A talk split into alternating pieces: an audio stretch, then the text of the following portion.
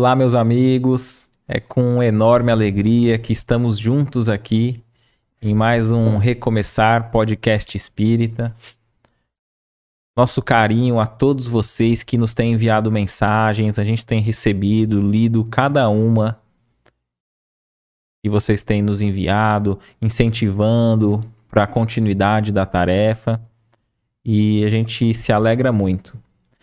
Se você está aqui pela primeira vez, não deixe de se inscrever no canal, deixar seu like, ativar as notificações. Muito importante.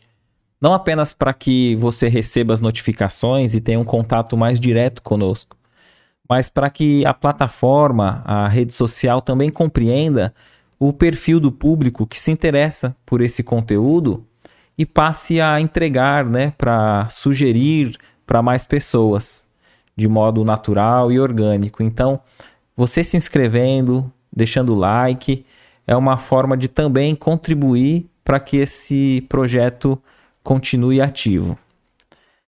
Você pode nos acompanhar pelo Facebook, Instagram, pelo YouTube, pelo TikTok. Inclusive no YouTube, além desse canal principal em que nós fazemos as transmissões ao vivo e fica o episódio completo, também temos um canal de cortes. Cortes Recomeçar Podcast Espírita. E lá você vai ver também os principais trechos, vídeos separados de forma mais curta. Para você que também gosta de acompanhar pelas plataformas de áudio enquanto dirige, faz suas tarefas domésticas no trabalho, naqueles que são possíveis. Estamos no Spotify, no Google Podcast e tantas outras plataformas. Se inscreva e acompanhe por lá também. Nossa gratidão a todos. Coloque aqui nos comentários também, antes que a gente esqueça de falar, né? É sempre uma alegria quando a gente consegue ver de onde você está acompanhando. Qual a sua cidade, o seu país. Coloque aqui nos comentários. Inclusive, a gente já vai ler os primeiros aqui. Vamos ver quem já já deixou o seu oi, quem já está aqui junto conosco.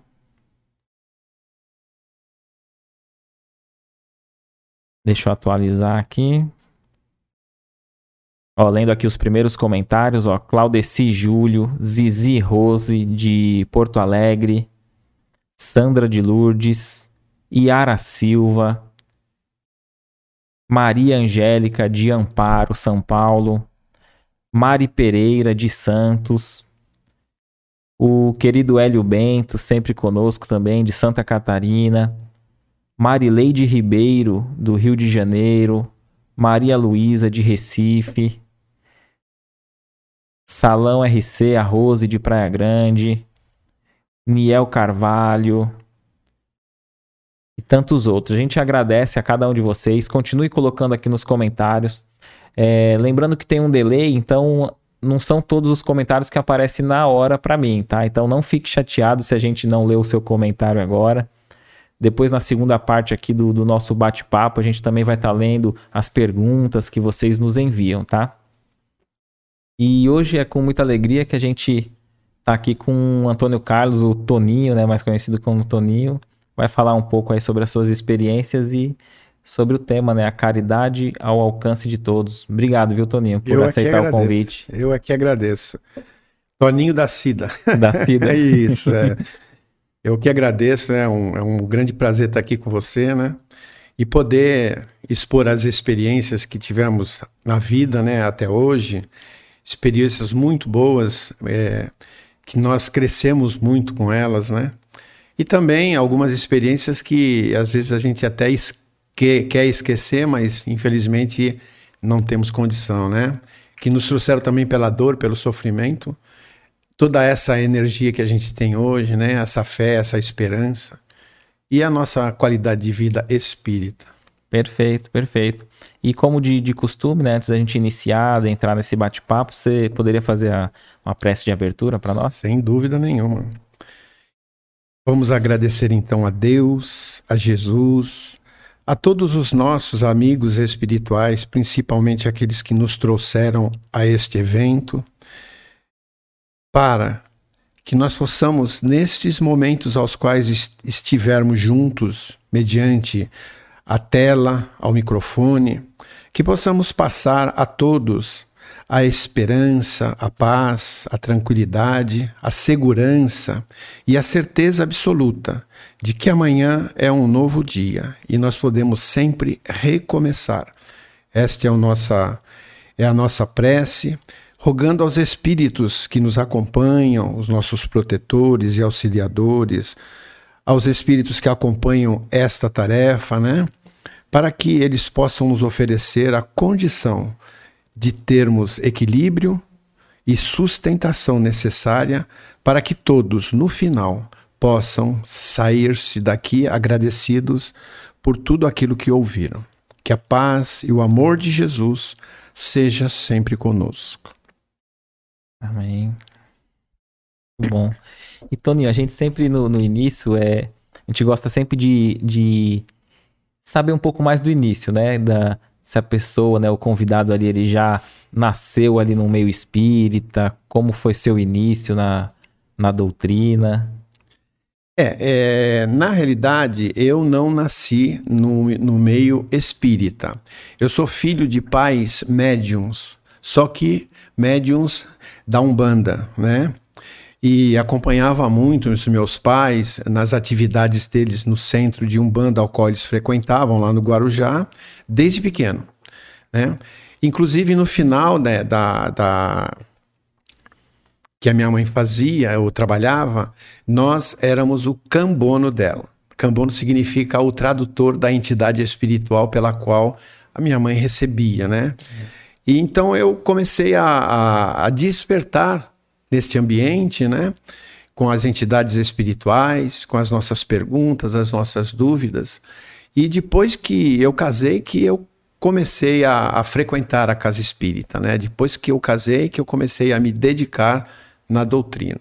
Porque antes era trabalho, né? Família e somente isso. Não, não tive aquele despertar, né? uhum. né? E após o, o, o casamento, né? Que na realidade eh, eu comecei na doutrina espírita realmente, né? Por um acaso. Nós morávamos no Casqueiro e a minha esposa resolveu fazer um curso de pintura aqui em Santos, ou melhor, lá em Santos, Sim. né? E eu tinha que trazê-la toda terça-feira. E só que ela ficava mais ou menos umas duas horas, né, nesse curso, e eu ficava em, sem fazer nada, não tinha o que fazer. Ficava, tinha que esperá-la, né? Porque voltar para o casqueiro, para voltar para pegar, uhum. era muito longe, né? Então, é, nós passávamos ali na, na, na Pena, né? Que o curso era ali próximo. Era um pouco mais para trás, né? Lá perto da Pedro Lessa. E aí eu passei, passava em frente a, a o Centro Espírita, a é, Expansão Cristã. É, Fraternidade Espírita de Expansão Cristã. Aí eu falei, ah, eu vou conhecer. Vou lá conhecer. Enquanto você fica lá, eu fico vendo a, o que, que tá. Aí, no, na, na próxima terça-feira, futura, eu levei a minha esposa lá no, no curso, começava às 8 horas, né? Deixei um pouco mais cedo, e o, o centro começava às 8 também, né? Na terça-feira, palestra e passe. Aí fui lá. Aí entrei, a casa cheia, sem, me sentei. Aí começou a tarefa de, de, de evangelho. Era uma mesa enorme, né, grande, onde assentavam-se várias pessoas, né? O dirigente da casa, a mãe dele, José Luiz, a dona Gracinda e outras pessoas. Né? Isso era mais ou menos que ano? Ah, no, na década de 80. Tá. É, na década de 80. E aí a primeira vez eu sentei, eles começaram a falar alguma coisa, eu falei, que é isso? Eu vou ficar ouvindo essas coisas aqui nada. Aí levantei e fui embora. Na próxima terça-feira, né? Eu fui novamente.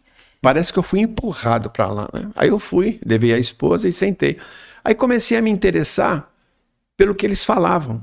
Né? Porque não era uma palestra como nós estamos acostumados a ter hoje em dia, né? Uma pessoa falar 30, 40, 50 minutos direto. Era uma mesa com várias pessoas e algumas pessoas fa faziam algum comentário da primeira leitura que era feita, né? E tinha um rapaz, né, é, genro de uma amiga nossa, da Darcy, que virou amiga nossa, o cara falava muito bem, sabe? Eu falei, nossa, mas o cara. Isso me Sabe? me deixou assim, mas o cara fala, e eu aí continuei indo, continuei indo, continuei indo, né? Aí depois de um dia, minha esposa também deixou de ir na pintura e foi no centro comigo. E aí nós começamos a frequentar o centro junto, porque minha mãe morava numa rua atrás do centro. O centro era na Afonso Pena, é, né? Na Afonso uhum. Pena, e minha mãe morava na Liberdade, que era paralela, né? Bem assim na, na direção, na casa dela. Deixávamos os meninos com ela e ia para o centro. Aí começamos, começamos a frequentar, ouvíamos a palestra, recebíamos o passe, pegava as crianças e ia embora. Um belo dia, o Zé Luiz chegou para o seu Antônio, que era o, o, que era a pessoa que fica organizando o passe e tudo. Ele veio para o, o seu Antônio veio para a gente falar: o, é, o José Luiz está convidando vocês para entrarem, sentarem à mesa junto com ele.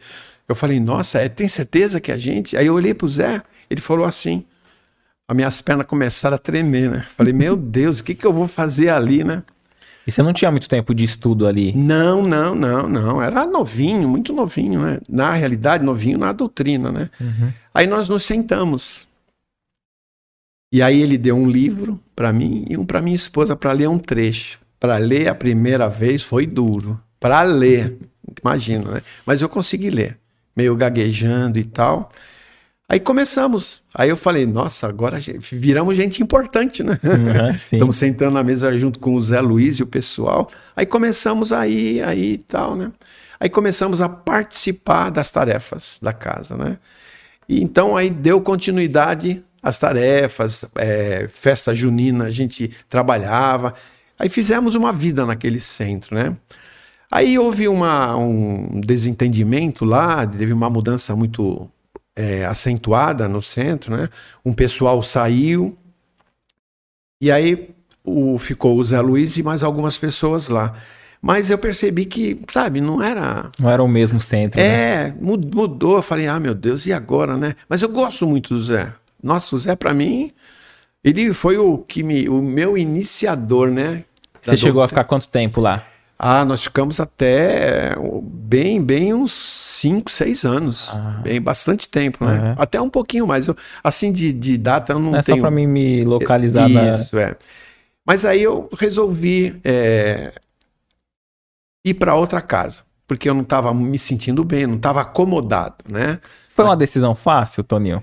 Não, não foi. Não foi muito fácil. Tinha um carinho ali, né? Tinha, tinha. Uma, uma, o início da, da minha, é. da minha caminhada espírita, né? Aí o centro, ele começou a reformar o centro na casa onde era e nós passamos para o Ismênia de Jesus, ali na Conselheiro Neves, tem um tipo de um bazar de pichincha, que vende umas coisas usadas e tal, e do lado tem um sobrado que é deles, emprestou pro, pro Zé, né? E nós continuamos lá. Mas é, continua aquela sensação, né?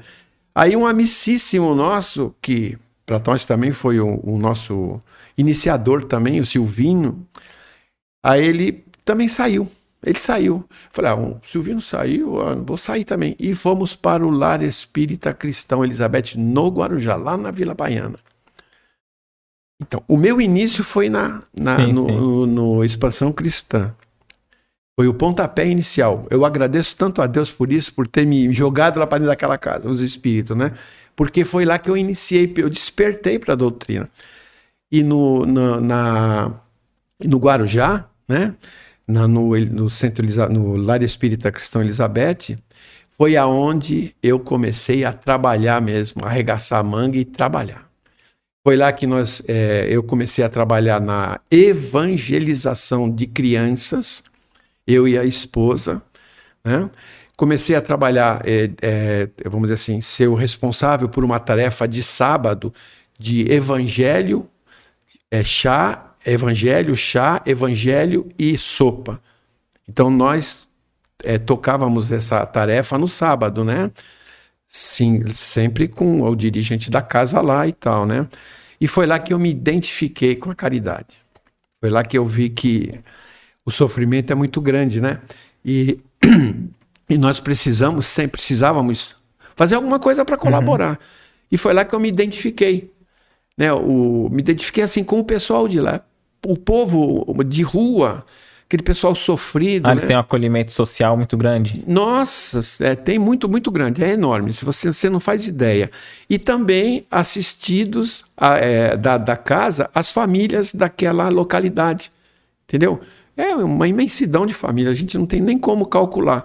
Então nós fomos fazendo amizade com aquele povo, com aquele povo todo e tal, e aí nós fomos nos aprofundando. Eu comecei no, no, no Fraternidade, eu comecei a trabalhar com mediunidade, que eu não sabia.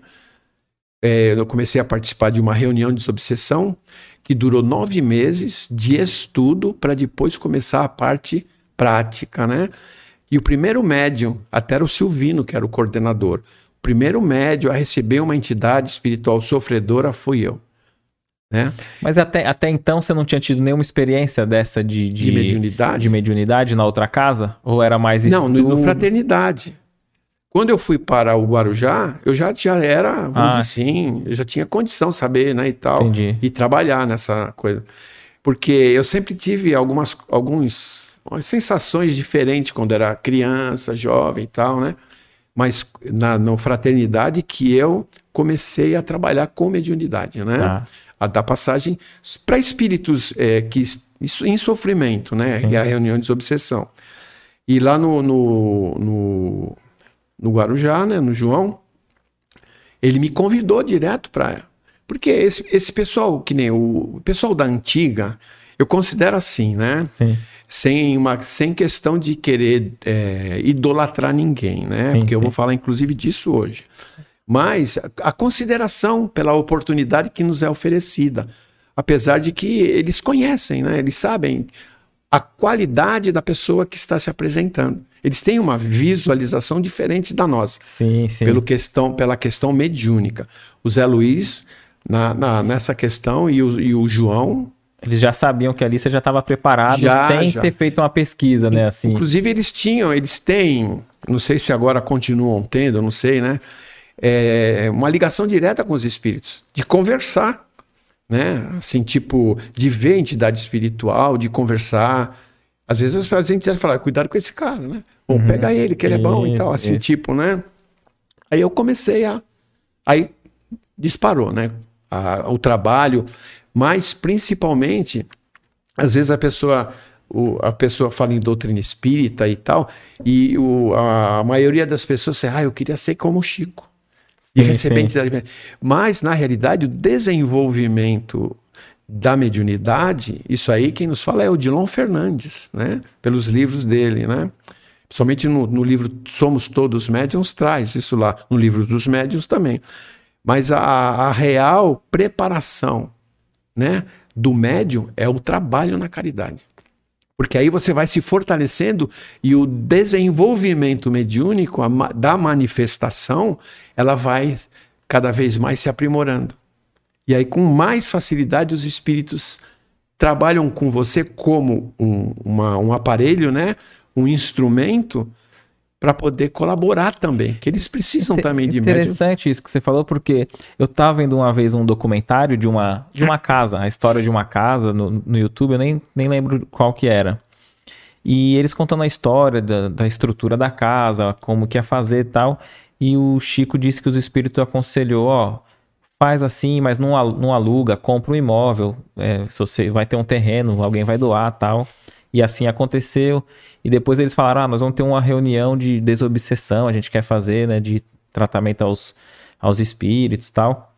E aí foi aconselhado: primeiro, é, uma caridade. Primeiro, faça um, um- instaurem algo social para a comunidade. O trabalho da caridade com quem com os sofredores encarnados. Isso, isso aí. E passou batido, assim, essa informação no documentário, mas ficou na, ficou na minha mente. Aí agora você contando, É. associou, né? Porque se a pessoa não se dedica à caridade ali, ela não, não estaria preparada também. Não, não. Porque o trabalho na caridade, ele é, é homeopático para essa condição. Porque a cada dia você cresce um pouquinho. Mas você praticando a caridade pura e desinteressada. Sem olhar para quem. Entendeu? Então, para mim, a- essa reunião de desobsessão, se não for a, a mais importante, é uma das mais importantes de uma casa espírita. porque ela auxilia, inclusive, na limpeza espiritual, né? Dos, do, da, daqueles. É porque as pessoas vão lá totalmente contaminadas. Totalmente contaminadas. E ali eles se descontaminam pelo, pelo carinho que é, são recebidos, pelas orientações, pela, pela própria harmonização do ambiente. Porque você entra numa casa espírita harmonizada com Jesus, uhum. nossa, você sai de lá outro se você se fizer a sintonia adequada. Né? Agora, se você entrar como eu entrei a primeira vez, né? Sim, querendo é, Nossa, eu vou sair daqui que esses caras estão falando besteira. Aí você se desarmoniza um pouco mais. Por isso que eles me trouxeram na outra terça-feira. Vai, vai lá para lá, senão vai acabar pior do que já está, né? Então, é, é essa, é, são todos esses, esses detalhes que a gente precisa perceber. Como o, o tema de hoje é caridade, a gente precisa é, fixar-se nisso, qualquer um de nós. Porque a caridade você pode fazer em qualquer lugar. Né? Por isso que eu disse, ao alcance de todos. E faz um bem que você, você, a pessoa que pratica sabe o bem que faz. Perfeito. E nesse período que você ficou na com trabalho na, de sábado com as crianças, aí ali ficou com mais quanto tempo? É, a, com as crianças ele não ficou muito tempo não, por quê? Porque a casa ela estava em expansão, eles estavam fazendo muita, porque lá eles, eles fazem muitas coisas com a comunidade, né? Dão cursos e é uma, uma série de coisas. Então o local ao qual foi nos oferecido, emprestado, para trabalhar com as crianças, né? Foi preciso sair de lá para que eles fizessem uma reforma, né? E aí eh, nós paramos, né, com, a, com, aquele, com aquele trabalho, né? Mas, infelizmente, é, sempre acontece assim, né? E eles fizeram uma reforma, embaixo tinha um bazar e uma oficina de, de costura e nós fazíamos o trabalho em cima, mas era muito precário, né? Precisava de uma reforma, né? Então se deu-se a, deu a reforma, mas aí nós não continuamos mais. Agora não, não lembro qual foi o Sim, motivo. Mas você né? continuou na casa? Continuei na casa, sem dúvida nenhuma. Hum. Para você ter uma ideia, é, quando nós iniciamos naquela casa, nós abraçamos as tarefas, é, era segunda, terça de manhã e à tarde, quinta, sexta e sábado. Você vê. Eu me sentia tão bem lá, e me sinto quando eu vou lá, sem dúvida nenhuma, porque é um trabalho gratificante, sabe? Você, sabe, você se esquece. Ô Toninho, e para conciliar, hein? Porque nessa, nessa época você tava tinha o seu trabalho, tinha que ter a vida de. Não, não, eu já. É, nessa época eu já era aposentado. Ah, já? Foi ah. É, quando eu fui para pro, pro, pro Lar Espírita, ou pro Cristão Elizabeth, eu já, já tinha, nessa época eu já estava aposentado. Eu aposentei em 95. Eu fui ah. lá em meados de 90. Ah, tá. entendeu? Tá. E eu aposentei em 95. Então aí eu me dediquei totalmente, Legal. sabe, à caridade, porque era a minha praia. Sim, sim. Mas tudo isso tem, tem alguns detalhes que, inclusive, eu vou até citar aqui, né? Que consumaram essa minha permanência na doutrina, né? Essa minha continuidade. Perfeito.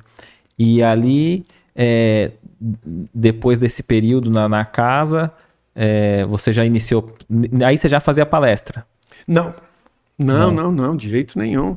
Eu, eu fazia, era, na realidade, não era nem palestra, né? Porque antes do, da sopa e do chá, alguém precisa fazer o evangelho. Ler o evangelho e comentar alguma coisa, não uma palestra, tá? Sim, sim. Porque teve dias que tinha gente que eu, eu, eu, não, eu não tenho, é, vamos dizer assim, é, eu falo muito, então eu não tenho controle. E às vezes, na minha fala, os nossos irmãozinhos falavam assim: Ô tio, eu tô com fome, tio. Tipo assim, é, para é. com isso, né? Aconteceu algumas vezes isso. A gente falava assim: foi a minha iniciação. Interessante, né? Por quê? Porque eu, eu sabia que eu estava falando com gente humilde, é, humilde e pobre, né? Pessoas necessitadas. E eles, eu, eles assim, vamos dizer assim, o que eu estava falando, se eu tivesse falando alguma bobagem e tal, não passava desapercebido. Uhum. Por quê? Porque eles, eles que estavam ali, a maioria, para, vamos dizer assim. Pelo alimento, né? É pelo alimento, porque muitos passaram a noite dormindo na rua, muitas famílias é, eles não viam a hora de chegar aquela, aquele momento de tomar o chá, comer o pão, sabe? Aquelas criancinhas e tudo. Então a gente falava, né? Então essa foi a minha grande iniciação. Só que não começou ali, começou no Fraternidade, porque nós também assistíamos, nós tínhamos uma casa de assistência desse tipo na Lemoa.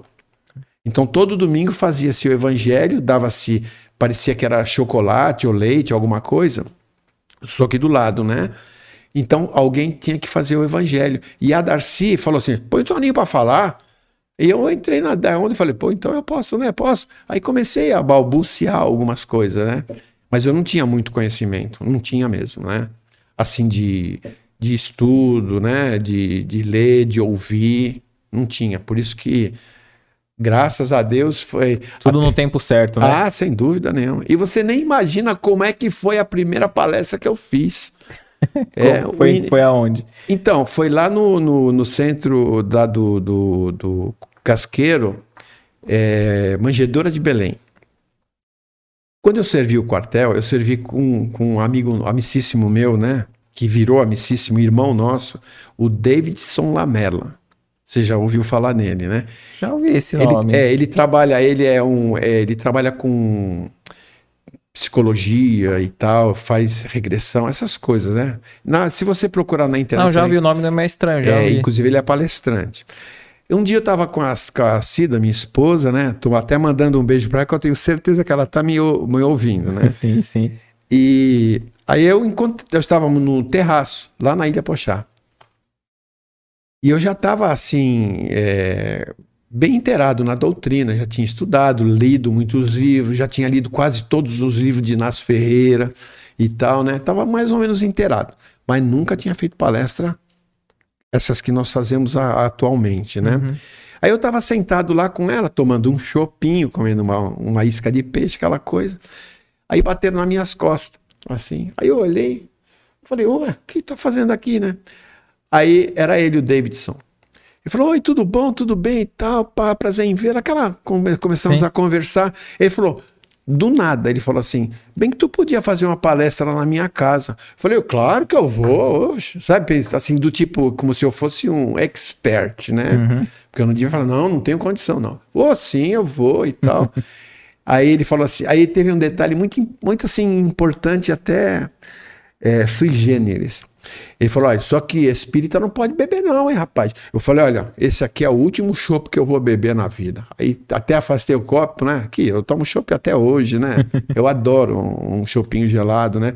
Com moderação, sem dúvida, sim, sim. né? Aí eu falei: eu fui. Aí no, na, no dia que ele marcou, lá mesmo, eu fui, rapaz. Pra me manter em pé foi fogo. Aí, mas ele marcou tinha um tempo, né? Tinha, ah, tinha. Tá. Eu preparei, tudo bem e tal, né?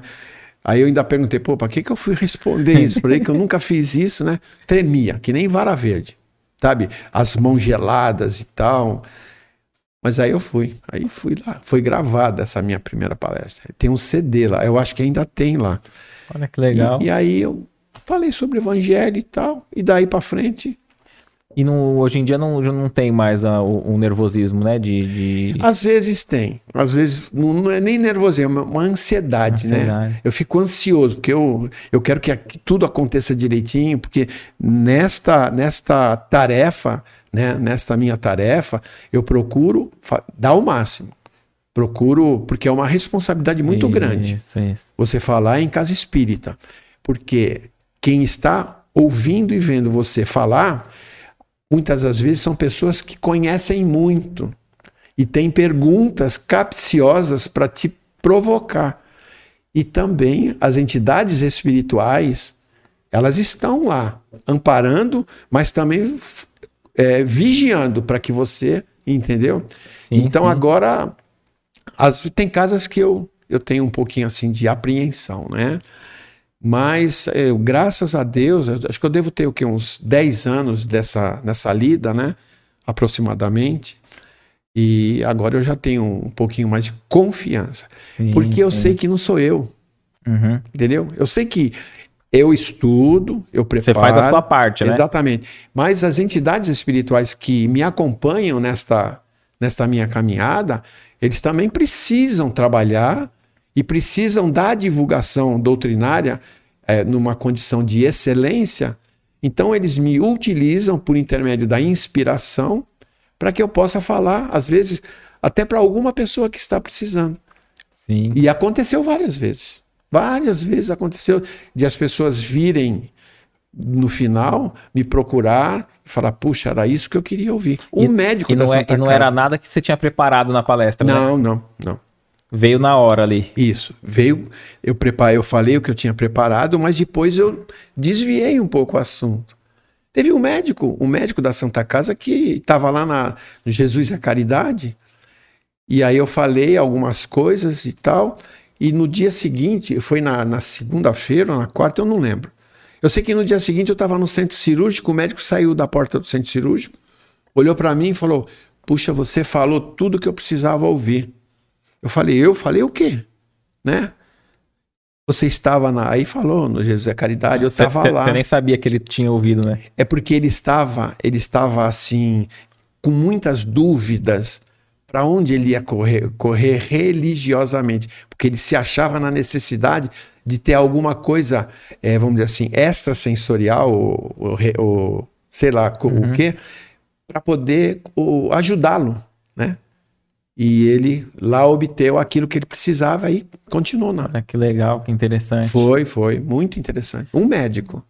É, porque tem, tem muitos que são, são ateus, mais materialistas, Céticos, céticos, é. é. Céticos. Eu conheço, nossa, a gente vive no meio, né? A gente sabe, conversamos com muito, mas na Santa Casa existem muitos médicos espíritas, muitos. E, e como que foi essa tua chegada na, da, na, na Santa Casa, né? Que você tem um. Você Ah. participa desse, de um trabalho bonito que vai, vai para quantos anos já? 21. 21 anos de, de voluntariado, é isso? Isso, isso. Então, no, no ano de 2000, se não me falha a memória, porque se falhar a minha memória, a Cida, minha esposa, ela vai me cobrar isso lá. Não, ela, já, ela já vai corrigindo nos comentários, né? É, mas mais ou menos na, na- na- em- no ano de dois, 2019, 2000, eu comecei a sentir umas dores no abdômen muito fortes.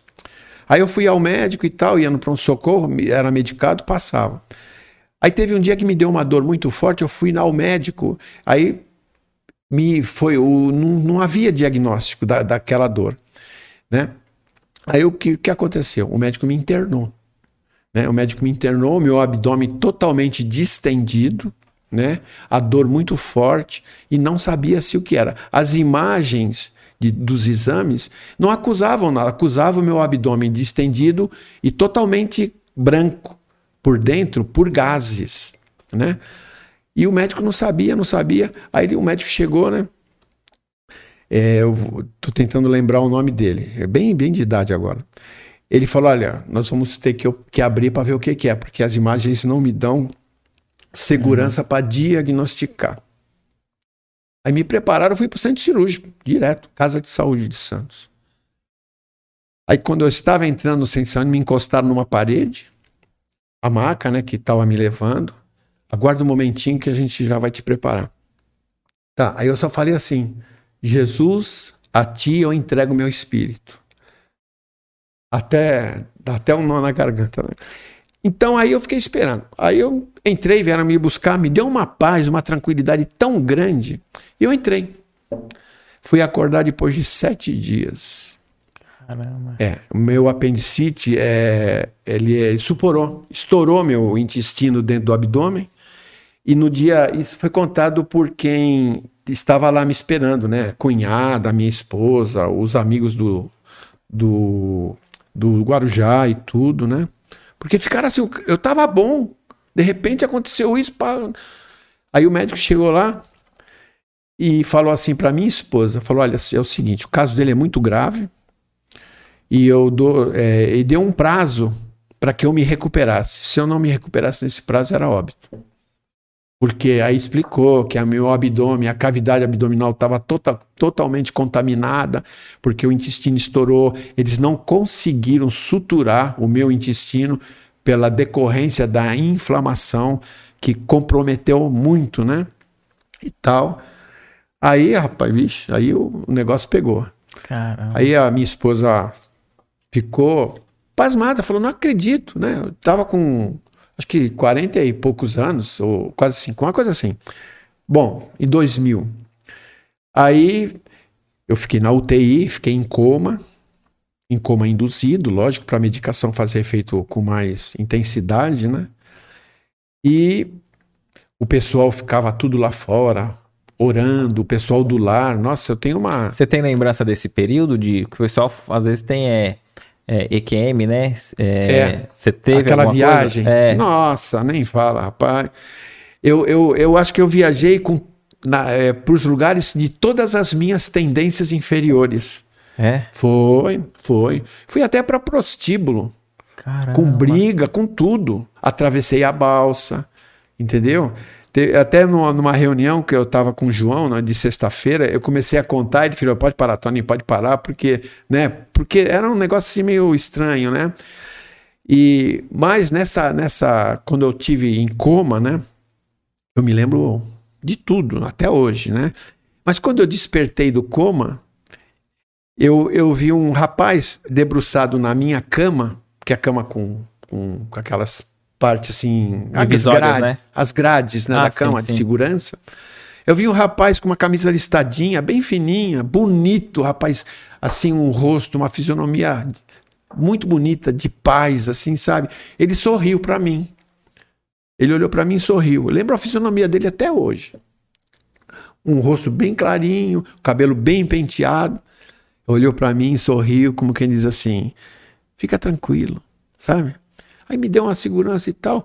Aí eu chamei a enfermeira. Eu falei: enfermeira, quem é esse rapaz que estava aí? Algum médico que veio me visitar? Ele falou: que rapaz? Não, o rapaz estava com uma camisa assim, assado, cabelo assim. Falou: aqui não entra ninguém, só entra médico. Então, eu, pode ser até que eu me engane, né? Tenha sido o meu amigo espiritual, né? E ele foi me dar aquela força, falou: vai, o negócio vai. Pode, você vai sofrer um pouquinho, mas você vai passar, né? Aí fiquei só 45 dias quase internado, mas depois. Aí que de- despertou a minha vontade de trabalhar com o enfermo. Por quê? Porque toda aquela situação, as enfermeiras, as mocinhas, tudo, me lavavam, me davam banho na cama, eh, lavavam as minhas partes íntimas, né?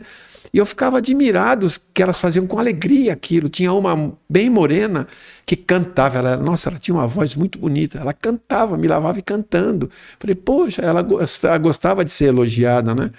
E aí eu falei, bom, eu vou sair daqui. Se eu sair daqui, eu vou trabalhar em hospital. Não tenho.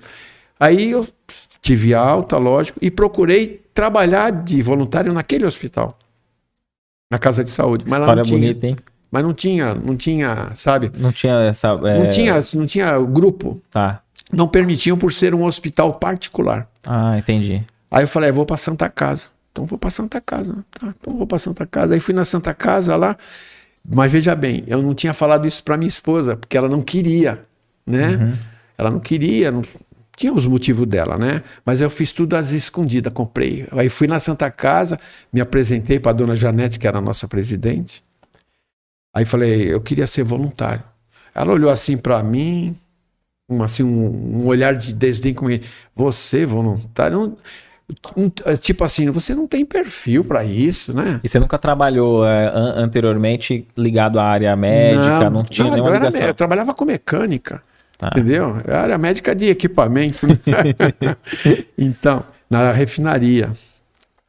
Aí eu falei, eu, eu quero, eu quero, mas eu quero, você tem condição? Ela falou, tem, você me traz uma carta de, de, vamos dizer assim, uma carta de, não é cara de agradecimento, como se fosse um aval de um médico, né? De encaminhamento de um médico da Santa Casa que te conheça e que te avalize como você tem condições de trabalhar aqui. Ó, que Tá. interessante. É. Aí eu falei, caramba, e agora? Falei, não, tudo bem. Aí eu, eu falei, caramba, para quem que eu vou pedir a carta? E tinha um amigo nosso, que era amigo do, do, do lar também, né? É o, eu não lembro agora o nome dele. É um médico que o consultório dele é ali na Conselheiro Nebe, quase esquina com, as, com a João Guerra. Mas eu vou lembrar. Aí eu fui nele. Falei, ah, eu tô precisando. Ele falou, claro, Tony, eu te dou a carta. Aí passou a carta, eu levei lá. Aí levei a carta e falou, ah, pode comprar calça branca, camisa branca, o avental é assim, assado e tal. Aí eu me preparei e fui. Você nem sabia o que ia fazer. Nada, sabia nada, não. Aí eu cheguei lá arrumadinho, bonitinho e tal. Aí, ela falou, aí a dona Jana falou assim: "Olha, você quer trabalhar onde? Você tem te- preferência para trabalhar? Eu falei: eu quero trabalhar com criança, na pediatria. Aí uma voluntária antiga falou: não, na pediatria não, porque lá só tem mulher e tal, não, na, homem na pediatria não. Uma voluntária, né? E ela falou, a dona Janete virou assim: não, se ele quer ir para pediatria, ele vai. Fiquei mais de três anos na pediatria. Rapaz, cada caso que, meu Deus do céu, Tem algum que te marcou desse na pediatria? muitos, muitos. Você lembra de um primeiro, assim? um- O que me marcou mais foi é, isso de, depois de algum tempo que eu estava lá, né? Eu cheguei até a fazer alta de, de paciente, as, as enfermeiras confiavam tanto na gente, né? Que até alta no computador eu fazia e tal, para colaborar com eles, né? Teve uma, uma, uma vez que eu, eu cheguei lá, né? Aí a, a enfermeira, ela chegou assim, tio, é, dá uma olhadinha no paciente do quarto fulano de tal, que ele tá tão ruim, tio. Vê lá se dá para dar um passe nele, porque ela sabia que eu era espírita, né? Dá um passe nele, faz uma oração, porque, nossa, eles, os meus médicos não conseguem descobrir o que ele tem. Aí eu falei, ah, tudo bem. Aí eu fui. Aí a mãe dele estava tava sentada do lado, né? Eu falei, oi mãe, tudo bom? Ela, tudo bem. Eu, o que, que o seu filho tem? Eu falei, ah, ele tem um. sabe?" Ele começou a explicar, não entendia nada e não entendo também, né? Aí eu falei, eu posso é, fazer uma oração para ele e tal? Ele falou, ah, tio, tudo que vier para ajudar o meu filho, eu, eu agradeço, porque ele já está aqui há um tempão, eu já estou angustiada de não saber o que ele tem, ninguém descobre. Eu falei, ah, não, mas Deus é bom, ele vai ajudar. Aí fiz uma oraçãozinha lá e tal. Aí comecei a acompanhar o menino. Aí levava ele para fazer exame, a mãe acompanhava também. Aí um dia eles não conseguiam descobrir né, a, a, a enfermidade do menino, né, a patologia. Aí o médico resolveu tirar líquido, o- acho que é líquido, uma coisa desse tipo, da coluna. Lá de dentro, né? Porque ali tem a condição de obter resultados mais, efici mais eficientes, né? Diagnosticar melhor. Aí eu falei, não. eu- Aí a, a mãe me chamou, tio, dá para o senhor levar ele? Eu não tenho coragem de acompanhar, não. Eu falei, ah, mas vou agora. Ah, Aí peguei o menino, coloquei ele na maca, né? Ele deitou na maca, aí eu fui empurrando a maca com a auxiliar do lado e tal, fomos lá. Aí eu cheguei assim para ele e falei: pode confiar no tio que não vai acontecer nada contigo. Mas eu sabia que aquele exame é um exame super dolorido. Enfiar uma agulha que parece né? bico de bola na- dentro da, da coluna para tirar aquele líquido. Eu falei: meu Deus, esse moleque vai sofrer muito. Aí, meu, comecei a rezar. Aí fui indo, rezando, rezando. Paz. Toma um pouco de água. Fica à vontade, viu? Você chegou a acompanhar o- a parte do processo do exame? Todo, todo. Aí eu. Aí fomos lá, né? Eu acompanhei o menino e tudo.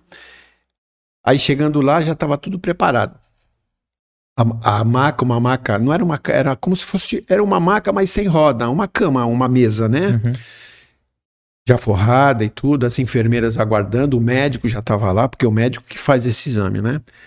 Aí pediram para deitar o menino, aí eu ajudamos a deitar o menino na, na, na maca lá. Aí eu segurei a cabeça dele, né? Ele ficou de costa. Eu abracei a cabeça dele assim nos meus braços e falei para ele assim: confia no tio, nada vai te acontecer, tu não vai nem sentir dor. Pode confiar no tio, sabe? Mas falei com uma vontade que parecia que eu que ia fazer tudo, né? Aí comecei a mentalizar o doutor Bezerra. Aí, doutor Bezerra, ajuda essa criança, né?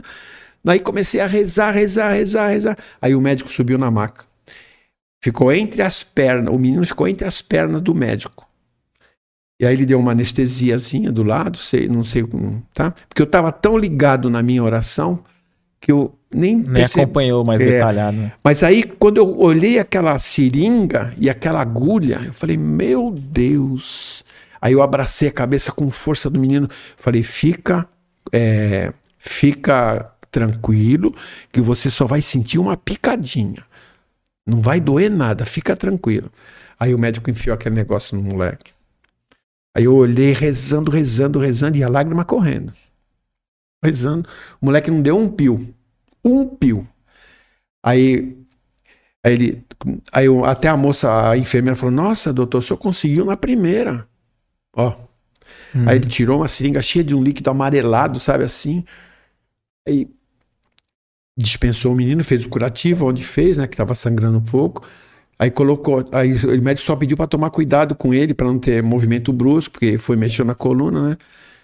Aí levei o moleque para o primeiro D, era do SUS. Aí levei, eu não falei para você que não ia doer? Aí o menino sorriu assim e tal. Aí levei, entreguei para a mãe. Foi tudo bem, tio? Foi tudo bem. Ele nem chorou, né? Ah, ele já é mocinho, aquela coisa de mãe para Uhum, filho. sim. Aí deitamos na cama. Aí no dia seguinte eu fui ver o menino. O moleque foi a óbito. Não descobriram. Então, é. Às vezes a gente, a gente, que nem nas nossas atividades, fora do ambiente de dor e sofrimento, nós não valorizamos a vida. A gente às vezes dá, dá, dá, dá motivo para nós próprios a se aborrecer com coisas tão inúteis, sabe? E a gente percebendo todas essa situação de dor e sofrimento, a gente começa a deixar de lado essas coisas. Quem está no ambiente. Por isso que eu digo, a caridade é ao alcance de todos para que nós possamos valorizar o que nós não valorizamos atualmente. Então, esse foi uma das passagens mais tristes que eu tive lá. Às, às vezes a gente tá, a gente passa em frente a um hospital, uma santa casa e passa atarefado com o nosso cotidiano e Nem e imagino. nem imagina o que tá acontecendo, né? A gente Então. esquece até de, de, de fazer uma prece, né? É que nem eu falei pra você, né? É, é, a minha vista lacrimeja muito, né? Porque eu sou muito chorão também, né? Eu me, me emociono muito fácil, Ah, né? mas essa, esse caso aí é de se emocionar, hein? É, mas é, às vezes a gente passa na frente de um hospital. Um pouquinho. não. O ar-condicionado tá bom? Tá bom, tá tá bom. E a gente não se lembra de pensar assim: oh meu Deus, ajuda todos esses enfermos que estão aí, né? auxilia a todos. Só um pensamento desse porte já é uma energia que você joga lá dentro, né? E a gente às vezes passa lá, nossa, eu passo longe dessa casa porque eu nem gosto de olhar, como quem diz, né? Então, é isso às vezes eu falo para os amigos e tal, vai visitar para ver como é que é. Você que fica reclamando que engordou, que emagreceu, que isso, aquilo, outro, que o teu carro quebrou, que tá faltando dinheiro, vai para lá. Vai lá ver o que, que é sofrimento, o que, que é dor, né? o que, que é, é, na realidade, o que é uma pessoa que às vezes está sã e de uma hora para outra adoece e desencarna. Que nem esse menino e muitos outros, né? E o familiar, né? A mãe. Então, e, vai, e para consolar esse pessoal. Uma vez eu estava em casa, outro detalhe. Eu não, eu, eu, eu vou mais contar os casos que é- é, eles penetram mais nas Sim, pessoas. fica à vontade. eu- A gente Isso. gosta bastante. Então, eu estava em casa com meu filho Ângelo, mais novo, na, na garagem, porque eu, eu morava num prédio que tinha uma garagem fechada e eu sempre gostava de ficar na garagem, mexendo no carro e tal, ferramenta. E o Ângelo estava comigo. Isso num sábado. Aí o meu celular toca, né? Aquele celular de tijolo, lembra? Aqueles que abria sim. o flap, aquela coisa, né? Tocou. Aí o, o pessoal do lar, lá do, do Elizabeth, onde eu trabalhava, né? Toninho, será que dá para você dar uma força para um menino que ele foi diagnosticado com câncer e ele a mãe está desesperada e tal e eu tô eu tô tentando arrumar um lugar para ele e, e não consigo aqui no Guarujá e tal ele sabendo que eu era já trabalhava na Santa Casa né? Será que você tem condição de, de, de dar um jeito de, de colocar ele lá porque o moleque vai acabar morrendo né sem sem atendimento eu falei, pode mandar o moleque pra lá que eu tô indo pra lá agora. Eu me dava muito bem com o chefe da, da pediatria, Uhum. Dr. Rubens. Aí eu fui pra lá no sábado, eu e o, o menino ficou em casa, meu filho, né?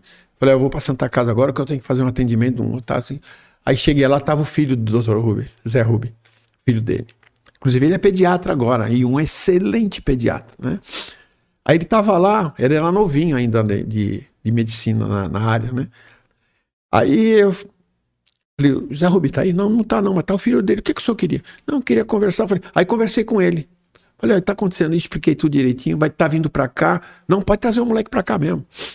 Aí chegou lá, o moleque é, chegou, ele olhou o menino e tal, diagnosticou exatamente o que ele tinha, ficou internado na, na, no final de semana lá na Santa Casa.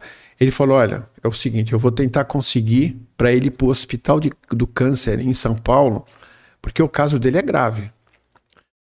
Aí eu falei: Ah, doutor, se fizer isso, nossa, que Deus te abençoe, né? Eu te agradeço muito, porque ele é uma pessoa carente, assistido da casa que eu trabalho agora. Já falei uma pessoa. E o moleque foi para lá. Foi para Santa Casa, encontramos, a mãe toda desesperada, né? Carente e tal. Falei, calma, fica calma aí que tá em boas mãos, né? Aí ele ficou internado sábado, domingo, segunda-feira ele foi para lá. O médico conseguiu a internação dele lá. A mãe ficou um tempão lá com ele, no, no Hospital do Câncer.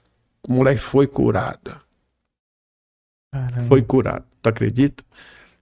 Então, é, são casos e casos, né? É, tem a, tem a história do óbito, mas tem o da cura, é. né? Mas a gente às vezes pede, a gente às vezes pede para a espiritualidade, para Deus, para que faça, uh, vamos dizer assim, amenize aquela dor. Ô oh, Jesus, coitada, essa criança está sofrendo, que nem o menino que morreu. Né?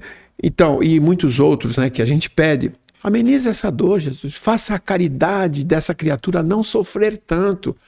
E aí no dia seguinte a criatura vai a óbito. Olha a caridade feita. Uhum. Ele deixou o corpo, porque nós somos espíritos imortais.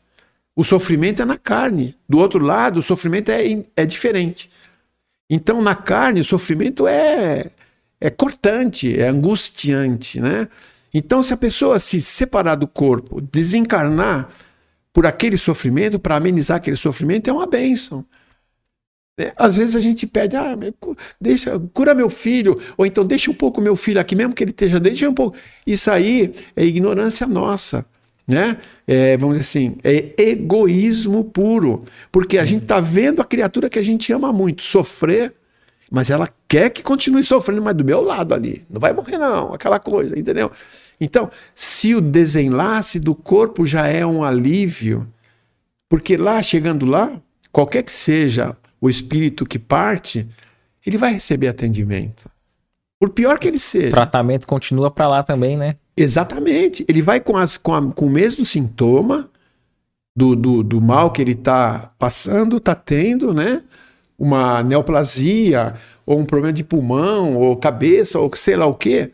Ele vai com esse mesmo problema, mas a cura lá é cura. Sim. Aqui é um paliativo.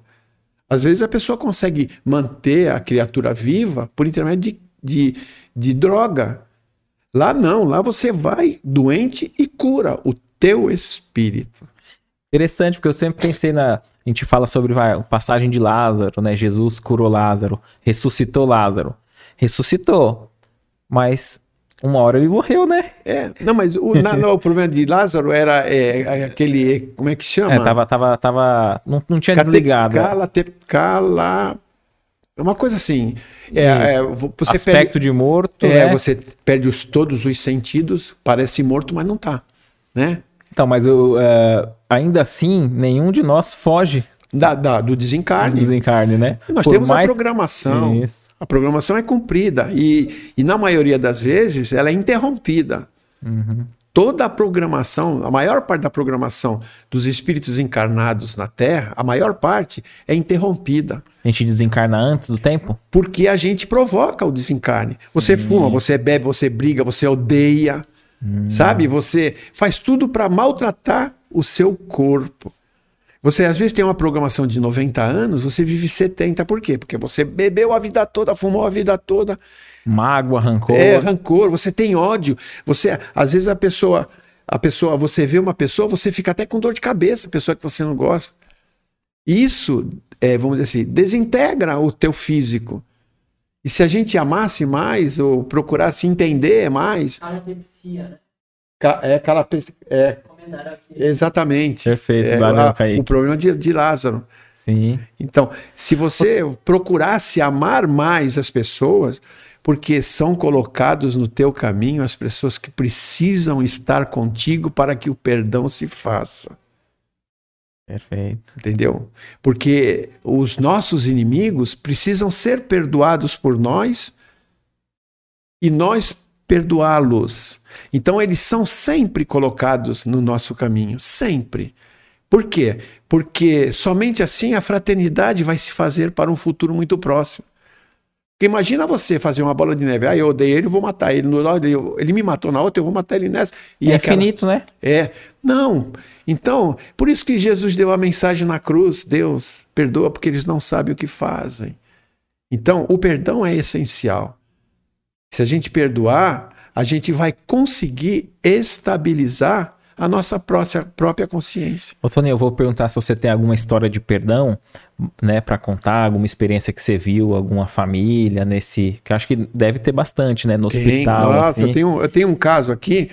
É, nós, somos, eu, nós recebemos um telefonema na associação e, de, uma, de um paciente que estava lá. A, a, a pessoa pediu para que nós fôssemos cortar a barba dele, que ele estava muito barbudo. Um, um paciente que teve o segundo AVC. Aí eu peguei, eu, eu atendi o telefone. Será que dá para cortar a barba do meu do, do, do a enfermeira, do paciente, assim, assado? Falei, não, eu vou aí. Eu corto barba e corto cabelo também lá, né? Uhum. Aí eu falei, não, pode ser que eu vou. Aí peguei meus apetrechos, que a gente tem uma, uma mochilinha, né? Que tem tudo. Tem máquina, tem tudo. Aí eu fui. Fui lá na segundo I. Chegou no segundo I lá, o quarto lá no fundo. Onde que é o paciente? Falando, tá ali, tio, pode ir lá, tá. Aí cheguei lá, um senhor de idade, grandão, deitado na cama, totalmente fora do ar. Assim, sabe? A pessoa que tem o segundo AVC já não fica, uhum. né? E o quarto estava assim, às escuras. Estava bem, e era de dia, lógico, né?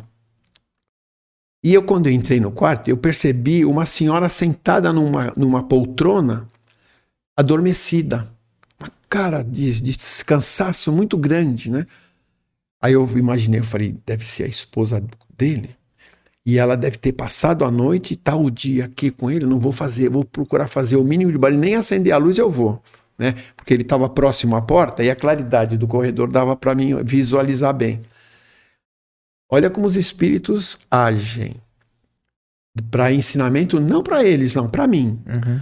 Aí eu comecei, aí eu peguei, eu botei a, a, mala assim do lado, né, numa cadeira, sem fazer barulho. Aí comecei a tirar o material, porque era um presto barba, né, um, um, um como é que se fala, um pincel para fazer espuma, né. Aí fui no banheiro, enchi. Nós usamos uma cubarrim, né, que eles utilizam para fazer curativos, né, Sim. uma cubinha mesmo, um, sabe, um pote, vamos dizer assim. Aí peguei aquela cubarrim de inox quando eu estou tirando a cubarrim do, do, do, da minha bolsa, ela cai no chão. Fez um maior estardalhaço. Imagina uma cubarrim desse tamanho de inox pesada uhum. caindo no chão, de, de, de piso, né? Frio. Uhum. Aí fez uma. Aí a, a senhora acordou. Ela, oi, filho, acende a luz. Falei, não, pode continuar descansando, que dá para me fazer com, essa, com a, com, a, claridade do corredor. Fica tranquila. Não, não, já acordei, filho. Pode, pode acender a luz. Aí eu acendi.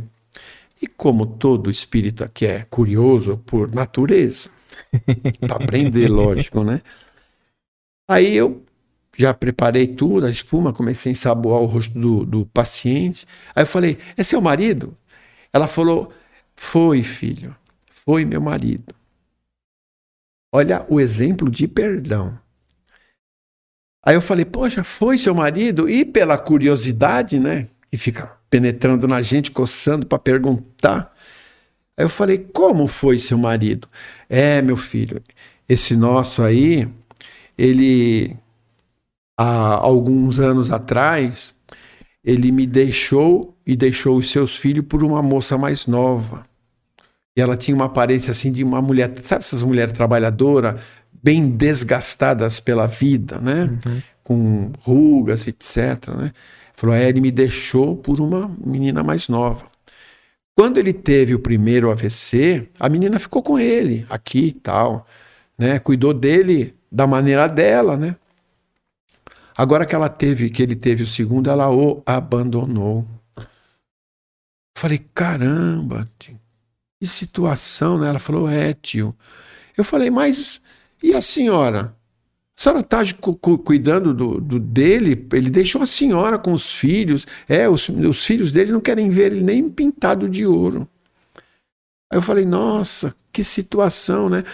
Mas por que que a senhora tá, tá cuidando dele?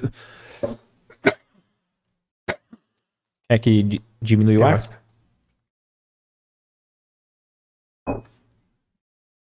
Ela falou: Ah, meu filho, eu tenho muita pena dele. Ele errou, mas é pai dos meus filhos. E não tem ninguém, ele pode ficar sozinho, eu tenho que cuidar dele. Aí eu fiquei olhando para ela assim, fiquei olhando pro cara. Pensei até que ela falasse assim: Não, filho, eu tô esperando ele morrer para jogar tudo na cara dele. É. Mas ela falou ao contrário. É. Ela falou assim: Eu tenho pena dele. Ele errou e agora está sozinho. E se ele tivesse aqui, ele ia aceitar o erro dele, ia pedir perdão. Então, meu filho, eu tenho que perdoar. Não tem jeito. Eu tenho que cuidar dele. E assim foi até ele desencarnar. E ali ele inconsciente, né? Assim. Tava, ele não estava fora do ar totalmente. Então, são casos e casos. Quer dizer, uma mulher sofrida, ela falou, inclusive, que tinha que lavar a roupa para fora para poder sustentar os filhos, porque o dinheiro que ele dava não dava para sustentar. Colégio, roupa, comida. Acho que o perdão é justamente esse, né? De a, a, a gente tendo toda a oportunidade de se vingar, tendo todo o poder de, de, vingança. de vingança, de mudar o, o, o jogo no tabuleiro ali. Exatamente. A gente não, não fazer, né? Exatamente. Fazer o, o oposto, né? Exatamente. Então, é, é que o que eu digo. É, a gente às vezes tem tantas oportunidades para servir, para servir, que na realidade nós somos servidos e a gente não aproveita. Eu, particularmente, sou um que tem muita, recebo muita oportunidade de, de servir e deixo de servir, sabe? Porque, ah, não, estou cansado, ah, não, está chovendo, ah, não, está frio, ah, eu tenho um compromisso, ah, isso, aquilo, outro, sabe? Então, é, agora, com a conscientização minha de que, como diz o Evangelho, fora da caridade não há salvação, eu quero me salvar. Eu quero despertar do outro lado da vida, ao menos com uma mão me auxiliando. E o que, que seria essa salvação? Assim, o espírita compreende como, né? Não, essa salvação, na realidade, é o seu conhecimento. Da onde que nós viemos, por que, que nós estamos aqui, para onde a gente vai. Sim. Entendeu? Da onde a gente veio. Eu não imagino que seja. Eu sei porque é, algumas coisas eu sei por, pelas minhas tendências inferiores Sim. que todos nós temos. Entendeu? Eu sempre gostei de arma. Agora não. Mas eu sempre gostei de sempre tive arma, tive tinha eu tinha arma, tá? Então, é, por essas tendências, eu sempre fui uma pessoa que gostava muito de a pessoa olhava diferente para mim, eu já questionava, o que está acontecendo aí? Tá, entendeu? Sim, Aquelas sim. coisas que procurava em, é, encrenca, né? no trânsito. Então, tudo isso nos faz, vamos dizer assim, imaginar, porque a gente não sabe realmente o que nós somos no passado, por essas tendências.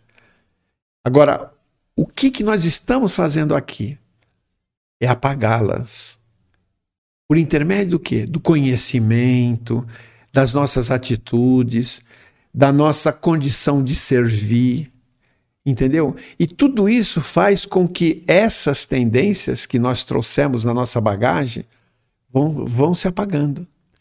E quando nós não procuramos nos livrarmos dela pelo trabalho na caridade, pelo trabalho no amor, o desenvolvimento desse sentimento puro e desinteressado em nós, a doença bate a nossa porta. E quando a doença bate a nossa porta, meu, é que nós vamos resgatar alguma parte daquilo que fizemos pela dor e pelo sofrimento. Por isso que é o amigo Nível, né, querido amigo Nível, ele fala, falava sempre, ele fala sempre pra gente, Toninho, nós estamos trabalhando com a dor do próximo, nós estamos aprendendo com a dor do próximo, não com a nossa porque nós estamos tendo as lições diárias de observarmos o que realmente é o sofrimento. Você sente que você mudou, pelo menos o teu olhar, desde que você começou nesse voluntariado? Ah, totalmente. Totalmente. Até o bom dia que eu dou por um transeunte que cruza comigo no caminho, eu procuro falar bom dia. Tem muita dia, dia. É. Entendeu? Eu não, eu digo bom dia, porque eu estou desejando aquela criatura que eu não conheço um dia bom. Entendeu? Isso eu faço, sabe? Agradecer sempre quando a gente é servido. Quando a gente parar no trânsito e alguma pessoa vem te entregar um boletinho Sim. de venda de apartamento, ou de carro, ou de qualquer outra coisa, tem muita gente falando: não, não quero não, não quero não. Você pega aquele boletim, obrigado. Obrigado. Só Sim. isso. A pessoa já fica satisfeita. Quando um vendedor vem te, te vender, eu gosto muito de comprar aquelas paçoquinhas, né? Sim, sim. Na- no- que ele põe no, no retrovisor. Sim. E eu compro. Sempre eu pago o dobro, né? Não, não é dois reais, tio. Não, mas esse o resto é para você. Ah, obrigado. Eu, Deus que te abençoe. Sabe? Isso É um faz bem para né? ele e para mim. Entendeu? Então, são, são oportunidades que nós temos na vida de, de fazer-nos crescer cada vez mais e a gente não percebe. São coisas tão fáceis. No cotidiano, né? Exatamente. Entendeu? Mas coisas assim tão fáceis que você podia fazer assim sem perder nada. Sem se aborrecer, sem se cansar. Entendeu? Ô, Tony, uma coisa que eu, que eu fico pensando é assim, é, você contou essas histórias é, emocionantes, né? E tem, acredito que tenha muitas outras, né? Muito tempo de experiência nesse, nesse voluntariado no, na Santa Casa, é de cuidar do seu emocional. Porque assim, é, é o que? Uma vez por semana? Eu vou? É. Não, eu vou. Agora, depois da pandemia, eu, eu vou mais ou menos. ah, O meu dia certo é segunda e sexta, mas eu vou na terça também, às vezes, tá? Ah, Quando eu não tenho nenhum compromisso, né? Eu também vou na terça. Ah, então mais, mais vezes ainda. Me né? faz bem aquilo. Rapaz, eu, eu falo pros caras, pros meus amigos principalmente, que até o cheiro da- do hospital me faz bem. Você acredita isso? Aquele cheiro de, de- de desinfetante, aquela. Eu me sinto assim, sabe? Aquilo parece um perfume para mim. Eu me sinto tão bem quando eu entro, eu entro em prece. Antes de entrar na Santa Casa, eu faço o evangelho. Eu, eu tenho o evangelho no meu carro, eu abro o evangelho, leio alguma parte onde eu abro, né? E procuro e procuro mentalizar aquilo que eu, que eu li para poder aplicar na casa. E geralmente, e geralmente o que cai é o que, é o que você vai precisar no dia, né? Exatamente, né? Às vezes é uma, vamos assim, é um repasse daquilo que eu já sei. Sim. Porque o evangelho, eu leio todo dia o evangelho. Então, muitas coisas a gente já sabe de cor e salteado, né? E mas é, o aplicar é diferente. Então, aquilo ali você fala, nossa, e os testes, cada vez mais que você se aplica, que você tem mais conhecimento, você é cada vez mais testado. Tem aqueles que são ingratos e você tá ali como voluntariado, ali auxiliando, de bom coração. Porque é diferente de quem tá no hospital, por mais que seja ali os, os enfermeiros, os médicos trabalhando por amor, mas tem a remuneração, né? É. A- a- o, o- voluntário que tá ali, ele tá por amor. E, e- e como que é esse teste de você tá ajudando e às vezes a pessoa exigindo? Também é uma Ah, é. lapidação, né? Aconteceu várias vezes. Então, vamos contar um, um caso. Uma vez eh, me chamaram para atender um presidiário. Presidiário. E ele, ele foi, acho que foi baleado, alguma coisa desse tipo. E ele estava amarrado na cama porque ele estava muito nervoso. E sempre fica um policial ou dois fora, né? Ele estava algemado. Sim. Aí ele, eu, eu comecei, o- aí o policial falou assim: Olha, toma cuidado. Eu- eu- ele pediu para fazer a barba dele. Eu fui lá fazer a barba dele. E é um momento sublime, porque ali você coloca todo o teu amor naquela atividade, sabe? Você, vamos dizer assim, é, você trata aquele, aquele como se fosse o teu próximo mais próximo. Então eu fui lá fazer a barba desse indivíduo, tal, comecei a cortar. Aí eu terminei, ele, fala, ele falou assim: dá para o senhor me pegar uma bolacha que tá ali no, no coiso? Eu falei, dá. Eu peguei a bolacha, uma bolacha recheada. Ele estava algemado, né? Eu peguei a bolacha e fui dar. Quando eu fui dar a bolacha no- na boca dele, o cara tentou me morder. Olha. Tentou me morder. Entendeu? E eu puxei a mão. Eu falei, pô, meu, eu tô te ajudando, tu ainda quer me agredir. Aí ele, pô, tio, me- tu me desculpa, mas eu tô tão revoltado aqui. Aí eu deu um- uma abertura para me falar de Jesus. Naquele momento. Eu falei, rapaz, esse. Aí eu falei para ele assim: Eu não lembro a, é, realmente o, total, tudo que eu falei, mas mais ou menos eu falei assim: rapaz, tu tá tendo uma oportunidade de reflexão nesse momento. Tu tá algemado numa cama de hospital, tu foi baleado, tu tá vivo. Não é o momento de você repensar e começar uma vida nova? Procura uma igreja, procura Jesus. Aí ele até pensou, ele falou: sou evangélico, né? Eu falei: não, sou espírita. Mas vai procurar Jesus, sai daqui, você vai sair. Mas na tua saída, não vai para o crime novamente. Vai procurar Jesus. Ele vai te salvar, ele vai te dar o caminho. Então, vê, o cara me agrediu. Ele tentou, se eu não tirasse a mão, ele me mordia mesmo. E foi uma oportunidade que ele, naquela situação, eu falei, pô, meu, tô te ajudando, tu ainda vai me morder, né? Aí ele falou, pô, tio, eu tô muito revoltado aqui, meu. Tô revoltado, eu não mereço. Aquela coisa de, uhum. sabe?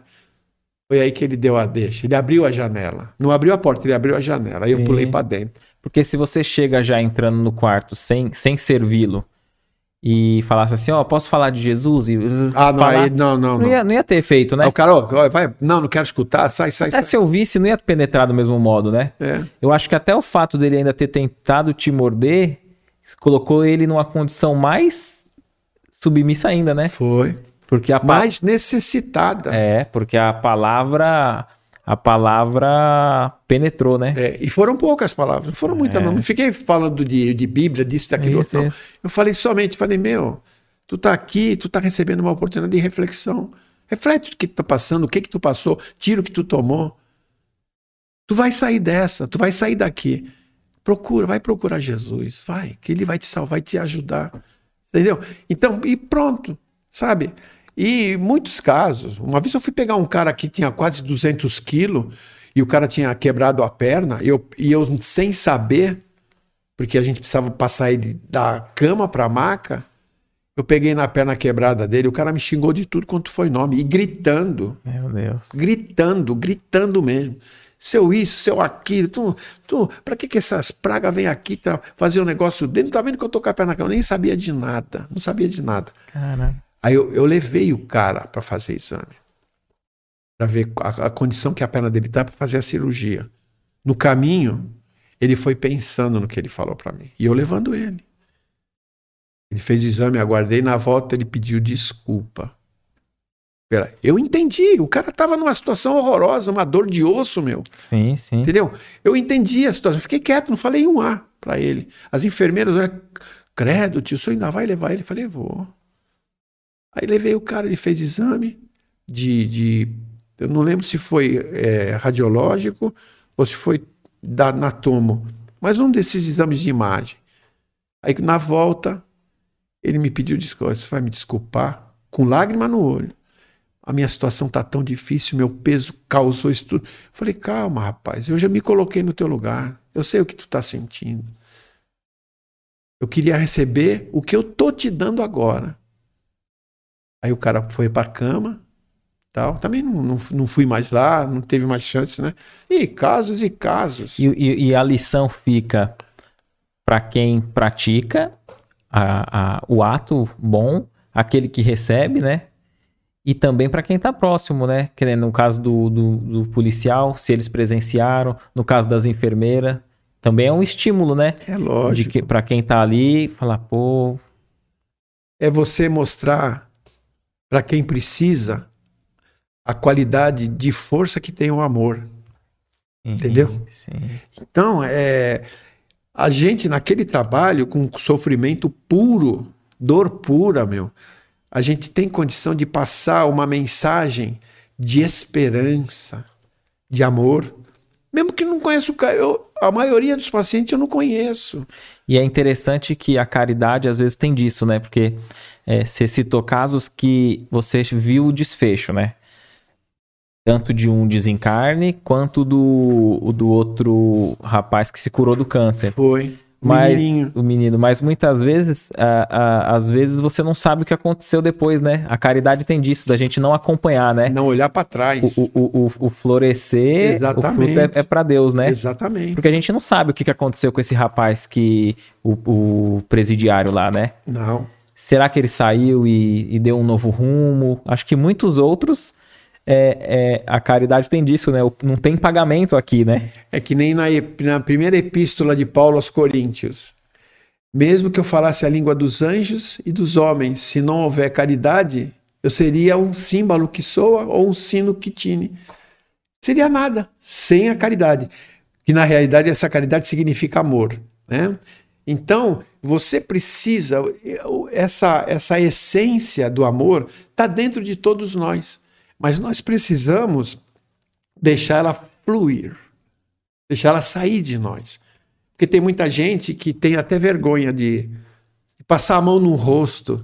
De ser bom, né? De ser bom. É, tem vergonha de, sabe? É, que nem. É, teve uma vez é, que um amigo meu falou assim, pela, pela condição que eu estava conversando, esse amigo já até desencarnou. Ele, eu, eu acredito que ele deve ter desencarnado.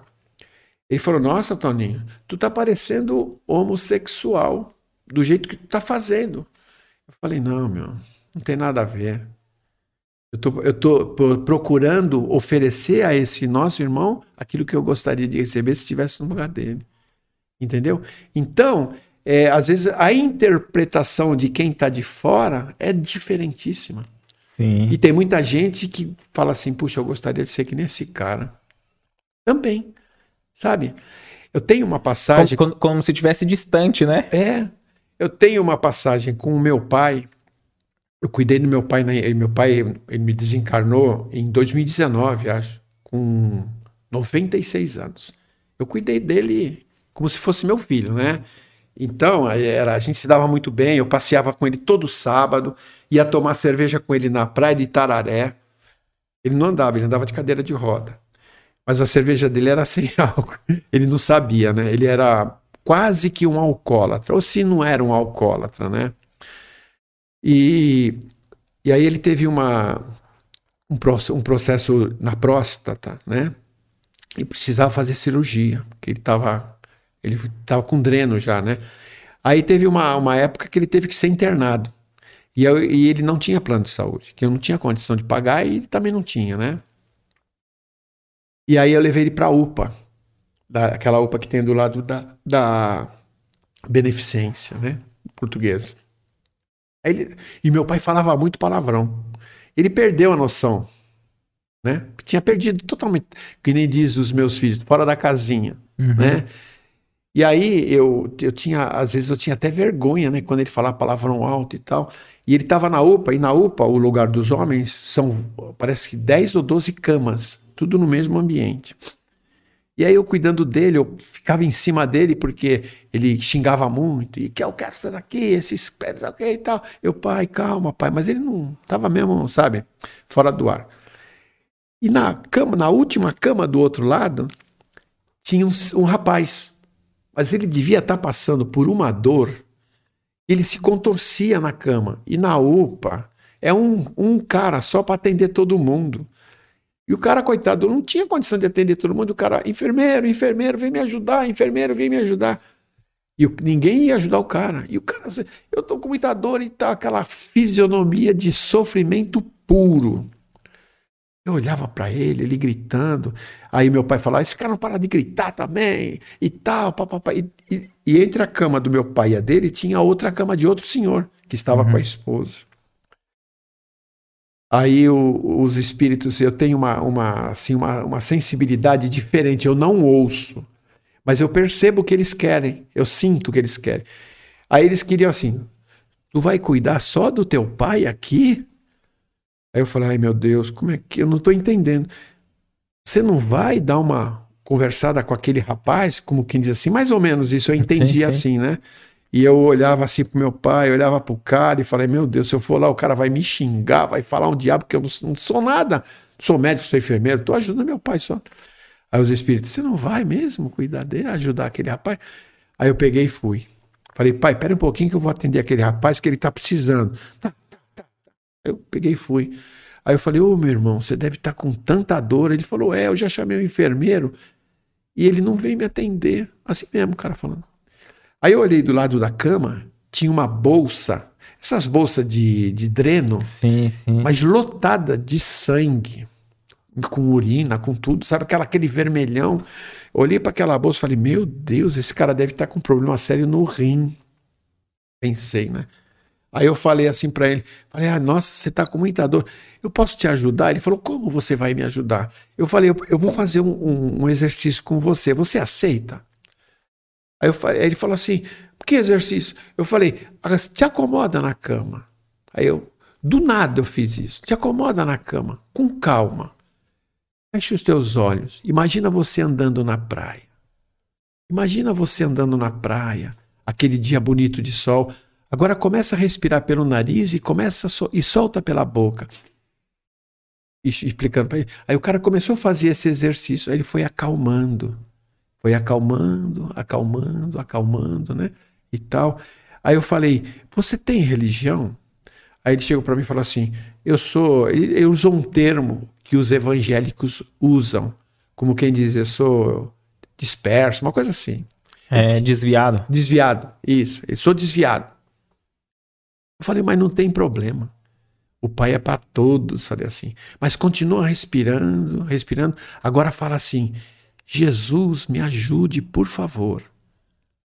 E aí ele ficou meio envergonhado. Eu falei: fala comigo, fala para mim isso. Jesus, me ajude, por favor. Aí o cara começou a balbuciar o Jesus, que ele não queria que os outros ouvissem. Falei: fala mais alto para que ele possa te ouvir também. Aí ele, aí ele falou: Jesus, me ajude, por favor. Aí eu falei para ele assim: então agora ele vai começar a te ajudar. O cara acalmou, ele ficou totalmente calmo na cama. Calmou e tal. Aí o, depois o enfermeiro foi lá, cuidou dele e tal, deu injeção, aquela coisa toda, né? Passou. Aí no dia seguinte, eu voltei no dia de manhã, eu estava esperando uma, uma vaga que eu havia tentado pedir para uns amigos, né? Na, na, Santa Casa. Aí quando eu cheguei lá cedinho, o cara não estava mais. Aí tudo bem, né? Aí a, a, senhora que estava do lado com o marido, ela chegou assim: Posso fazer uma pergunta para você? Eu falei: Pode, senhora. Você é espírita, né? Eu falei: Sou. Por quê? Não, eu notei. Eu notei. E antes disso, no dia anterior, o cara acalmou, daqui a pouco ele, ele fez assim com a mão. O cara que estava com dor, né? Fez assim com a mão. Aí eu fui de novo lá. Ele falou: Você é pastor? Eu falei: Não, eu sou cristão. Porque eu sabia que ele era. Que, que ele era. É, eu sou cristão. ofender, né? É, porque eles se sentem ofendidos, é, né? É. Eu sou cristão. E eu vim aqui te ajudar em nome dele. Ah, eu pensei que o senhor fosse pastor. Aí passou. Aí meu pai foi para Santa Casa e tal. E eu todo dia na Santa Casa, né? Acompanhei meu pai 53 dias na Santa Casa, até o desenlace dele. Aí um dia eu estava fazendo a ficha lá, porque nós não, poder, não podemos, quando a gente está acompanhando um parente, ir de uniforme como voluntário. A gente tem que ir como uma pessoa comum. Aí eu estava entrando lá, batendo nas minhas costas. Aí eu olhei assim, né? Falei, ele falou, tudo bem? Eu falei, tudo bem. Aí ele, você, você não está me conhecendo? Aí eu falei assim, desculpa, mas não tô não. Eu sou aquele rapaz que estava internado com seu pai no hospital, papapá. Falei, ah, nossa, como você tá bem. Ele falou, é, eu tô fazendo o tratamento, agora eu vou operar o rim, que eu tô com não sei o que. Ele falou o nome lá, eu não esqueci. E tava com a esposa. Ele falou, é, ele vai operar e também voltou para a igreja, viu, tio? Voltou para a igreja. Aí, no, aí eu encontrei depois ele dentro da Santa Casa, depois algum de alguns outros um, uns 10 ou 15 dias. Ele estava também lá, mas ele já havia sido operado, feito a cirurgia e tinha sanado o problema dele. E aí ele falou assim para mim: Ó, oh, tio, eu retornei, viu? Retornei para a igreja, viu? Falei, graças a Deus, continua firme lá. Legal. E, e são casos que, entendeu? É uma vida lá dentro que nós Pois o, o nível até falou, falou uma vez que eu podia até escrever um livro por todas as passagens. Mas acho que é interessante, é. porque são. É, eu tinha até falado antes, né, da gente entrar ao vivo, que são histórias que. É, é lógico que não tem o mesmo conteúdo de riqueza de quem vivencia. Ah, sim. Mas aquele que, tanto aqui pelo podcast ou numa leitura do, dessas histórias num livro, é, é um aprendizado muito grande para nós, né? E, e acho que é válido sim por isso num, num livro, hein? Fica o estímulo aí Eu pra... não tenho habilidade para tal, assim. É, os meus filhos, eles me incentivaram muito para faz, fa- fazer, assim, tipo, é, falar na internet, fazer aqueles. Eu fiz duas vezes até na internet, postei, né? Sim, Mas é, é, o meu negócio mesmo é trabalhar no vamos que vamos, sabe como é que é? sim, sim. E, Deixa, e a- de- deixa eu te falar, o- desculpa te cortar Não. aqui. É, como que você faz, Toninho, desde o início e agora, assim, para não se envolver, é, talvez emocionalmente, ou para que, por mais que seja prazeroso, né, você nos relata, tá servindo ali, é, para que aquilo não fique, né, uma experiência de dor, uma morte ou um sofrimento e para que não fique com você e É, que nem eu falei, né? a gente, eu tenho tudo isso como um ensinamento, né? como aprendizado. E principalmente é procurar sempre o caminho reto, o caminho moral, o caminho certo, para que eu não, pa- eu não passe por aquele sofrimento. Porque a maioria das pessoas que estão no hospital sofrendo vários tipos de enfermidades, né? Eles estão sofrendo pela necessidade da dor. Por isso que está no Evangelho. A dor é a bênção que Deus envia aos seus eleitos. Não vos aflijais, mas regozijai-vos. Está no capítulo 9, no item paciência. Está lá escrito isso. A dor é a bênção. Mas como a dor é a bênção? Sofrer é uma bênção? É uma oportunidade boa? Não. É a bênção que Deus envia aos seus eleitos para que eles possam, por intermédio dela, refletir e falar: meu Deus, por que, que eu estou passando por isso? Então, com esse entendimento que a doutrina me oferece, apesar que em alguns casos a gente se comove muito, né? Mas ficam dentro do hospital. Eu não posso levar isso comigo. Porque eu tenho a minha vida. Eu tenho meus filhos, meus netos, minha esposa. Entendeu? Então eu preciso ter uma vida alegre, satisfatória, prazerosa. Tanto é que eu trouxe até aqui é, uma passagem desse livro aqui, ó, O Consolador, né? A pergunta 404, que eu vou ler aqui. E, e depois, você puder também contar aquela história do, do, do Chico, é, do rapaz que foi e viu o Chico ruim, como que é essa daí? Ah, sim, é, Ilustra bem essa questão, né? ilustra. Então, é, na realidade, é, muitas das pessoas, principalmente mães e pais e até filhos, querem quando os seus próximos, mais próximos, estejam doentes, principalmente os pais, pedem para Deus: Oh meu Deus, passa essa doença para mim. É meu filho, ele é novinho, eu já vivi a vida. Passa, passa essa enfermidade que eu vou aguentar firme, mesmo que eu morra, não tem problema, eu já vivi a vida, já trouxe eles, já dei tudo que eles precisavam. Então, essa pessoa, ele, ele soube que o Chico estava adoecido, estava prestes a desencarnar. Não estava. Pensaram por, pela enfermidade grave que ele tinha, angina, né? Então ele falou: ah, vamos visitar o Chico, vamos lá no Chico. Eu sou, eu tenho possibilidade e tal. E foram lá. Aí ele sentou-se a, a uma cadeira, assim, de frente para a cama do Chico, mas a cama estava rodeada de amigos. E conversando, olhando o Chico, o Chico totalmente debilitado, ele olhou para o Chico com muita ternura, com muito amor que ele tinha e continua tendo por ele, e falou: oh, meu Deus, passa essa doença desse homem para mim, porque eu não sou nada nessa vida. E ele, olha o trabalho dele na caridade. Ele é uma pessoa muito importante, principalmente para os necessitados. Quantas mães esse homem consolou com as suas cartas. Então não deixe esse homem morrer, passa essa doença. Eu posso morrer no lugar dele, porque eu já vivi a minha vida, eu sou uma pessoa como todas as outras. E aí ele começou a sentir a dor que o Chico estava sentindo. A dor da angina, que segundo quem fala e tem essa dor, é uma dor horrível. E começou a sentir, começou a suar frio, aí começou a, a, a, se, a querer desmaiar pela dor, pra, por aquela passagem. Aí começou, doutor Bezerra, me ajude. Doutor Bezerra, me ajude. Porque todo espírita, quando está numa situação difícil, pede para ele. Sim, sim. Eu tenho até pena dele, porque a carga dele é, é, é grande.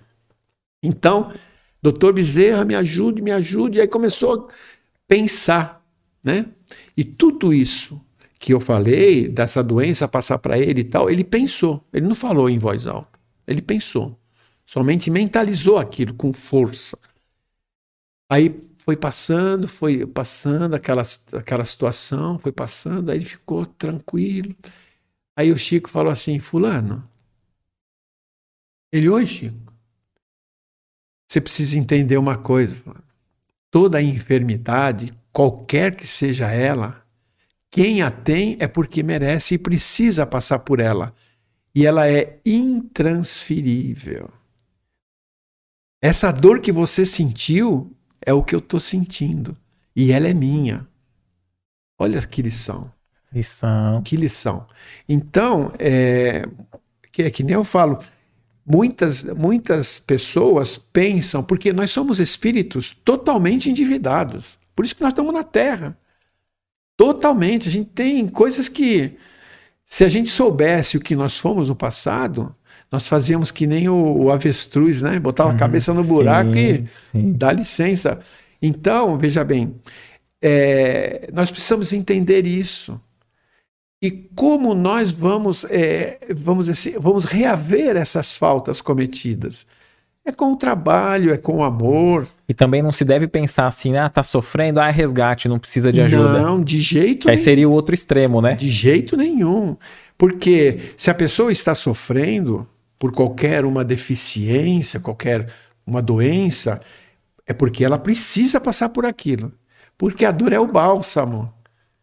Entendeu? A dor é o mata-borrão que vai, vai é, é, secar os acometimentos passados. Infelizmente, somente a dor. Porque nós temos dois caminhos: o amor ou a dor. O amor, ele suaviza a dor. E a dor, realmente, ela é a dor. Você sofre mesmo. Eu agora, há pouco tempo, eu, eu, eu fiz uma cirurgia de vesícula, né? E as crises que eu tinha eram de chegar, pedir para a pessoa de, do táxi que estava me levando para o hospital ir rápido, porque eu não estava aguentando mais. Mas uma dor mesmo daquela. Né?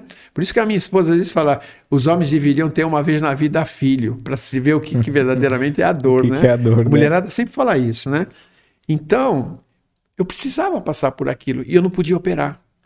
Porque eu tive uma, um processo na pele, uma dermatite, e atingiu meu corpo todo emocional.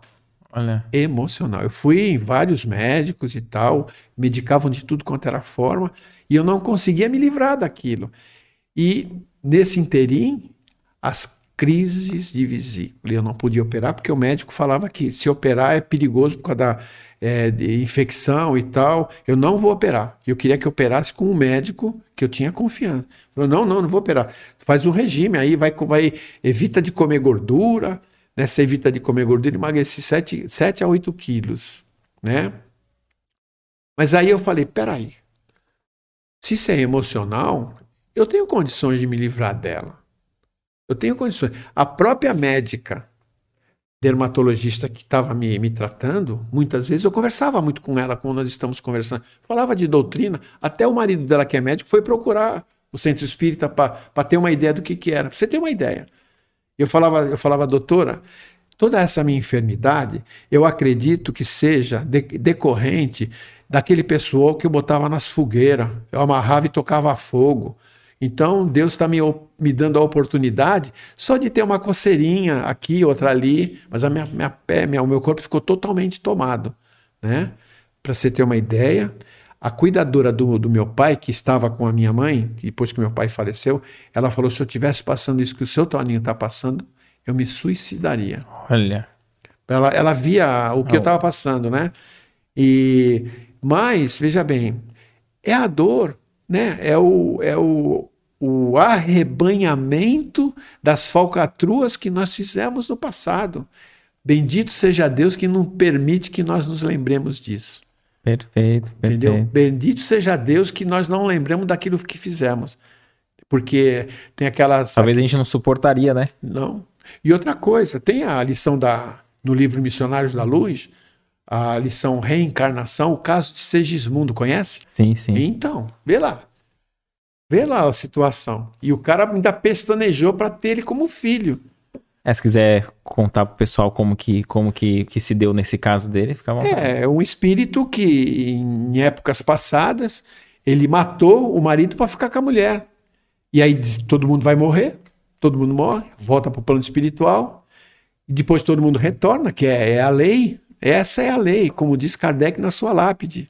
Né? Nascer, morrer, nascer, morrer, renascer.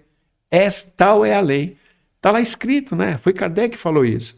Então, ele voltou, ele voltaram, os dois, os dois, o casal que era antes voltaram, e o Segismundo queria voltar para ser perdoado por aquele ato que ele cometeu. E ficou lá importunando, até quase desequilibrou o marido, porque ele via vulto. Aí eram chamados no plano espiritual para tentar se confraternizar. O Segismundo implorando para nascer filho dele, até que ele nasceu.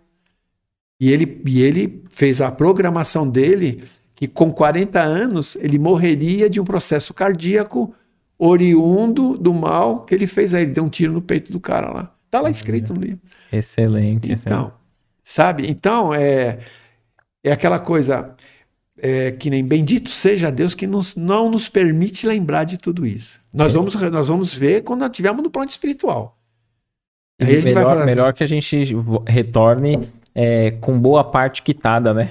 É, não, mas com certeza, principalmente nós que temos esse entendimento e, e procuramos seguir os ensinamentos tranquilamente. Às vezes a gente tem a, a, a gente tem uma dor mais amenizada, por quê? Por intermédio da nossa dedicação, devotação, pelos nossos esforços a melhorar, né? Então, é que nem o caso daquele carpinteiro que estava fazendo cama para os necessitados da área pela qual ele morava. E ele, a pessoa pedia, ele falou: ah, dá para fazer uma caminha para o meu filho, eu não tenho dinheiro para pagar e tal. E ele fala: tá bom, sobrar material, faço. E fazia, ia fazendo, fazendo. Um belo dia, ele está cortando uma madeira na serra, cortou o dedo dele. Nossa, o homem ficou doido. Cortou o dedo, não conseguiu colocar, porque naquela época não tinha condição. E aí ele começou a espraguejar Deus e falar: Poxa, eu faço caridade, eu faço bem para todo mundo, e o Senhor ainda permite que eu corte o dedo? Aí uma noite ele foi dormir meio revoltado, aí sonhou com uma pessoa que falou para ele: É, meu filho, agradeça a Deus por ter sido somente o dedo, porque se tu não tivesse feito todas essas práticas caridosas, tu ia cortar o braço. Olha que lição, né? É, é, são os exemplos. Então, vamos se afundar no trabalho, porque o trabalho é que vai nos regenerar. Ameniza, é perfeito. Você ia falar uma passagem do, do Consolador, né? Antes de quando eu te pedi para para contar o caso lá é, do Chico. com relação a, a, Deixa eu ver se eu encontro aqui. Ah, eu vou ler direto no livro. Fique à vontade, for melhor. Que é mais autêntico, né? Uhum. Deixa eu limpar meus, minhas vistas, porque as lágrimas, elas permanecem sempre.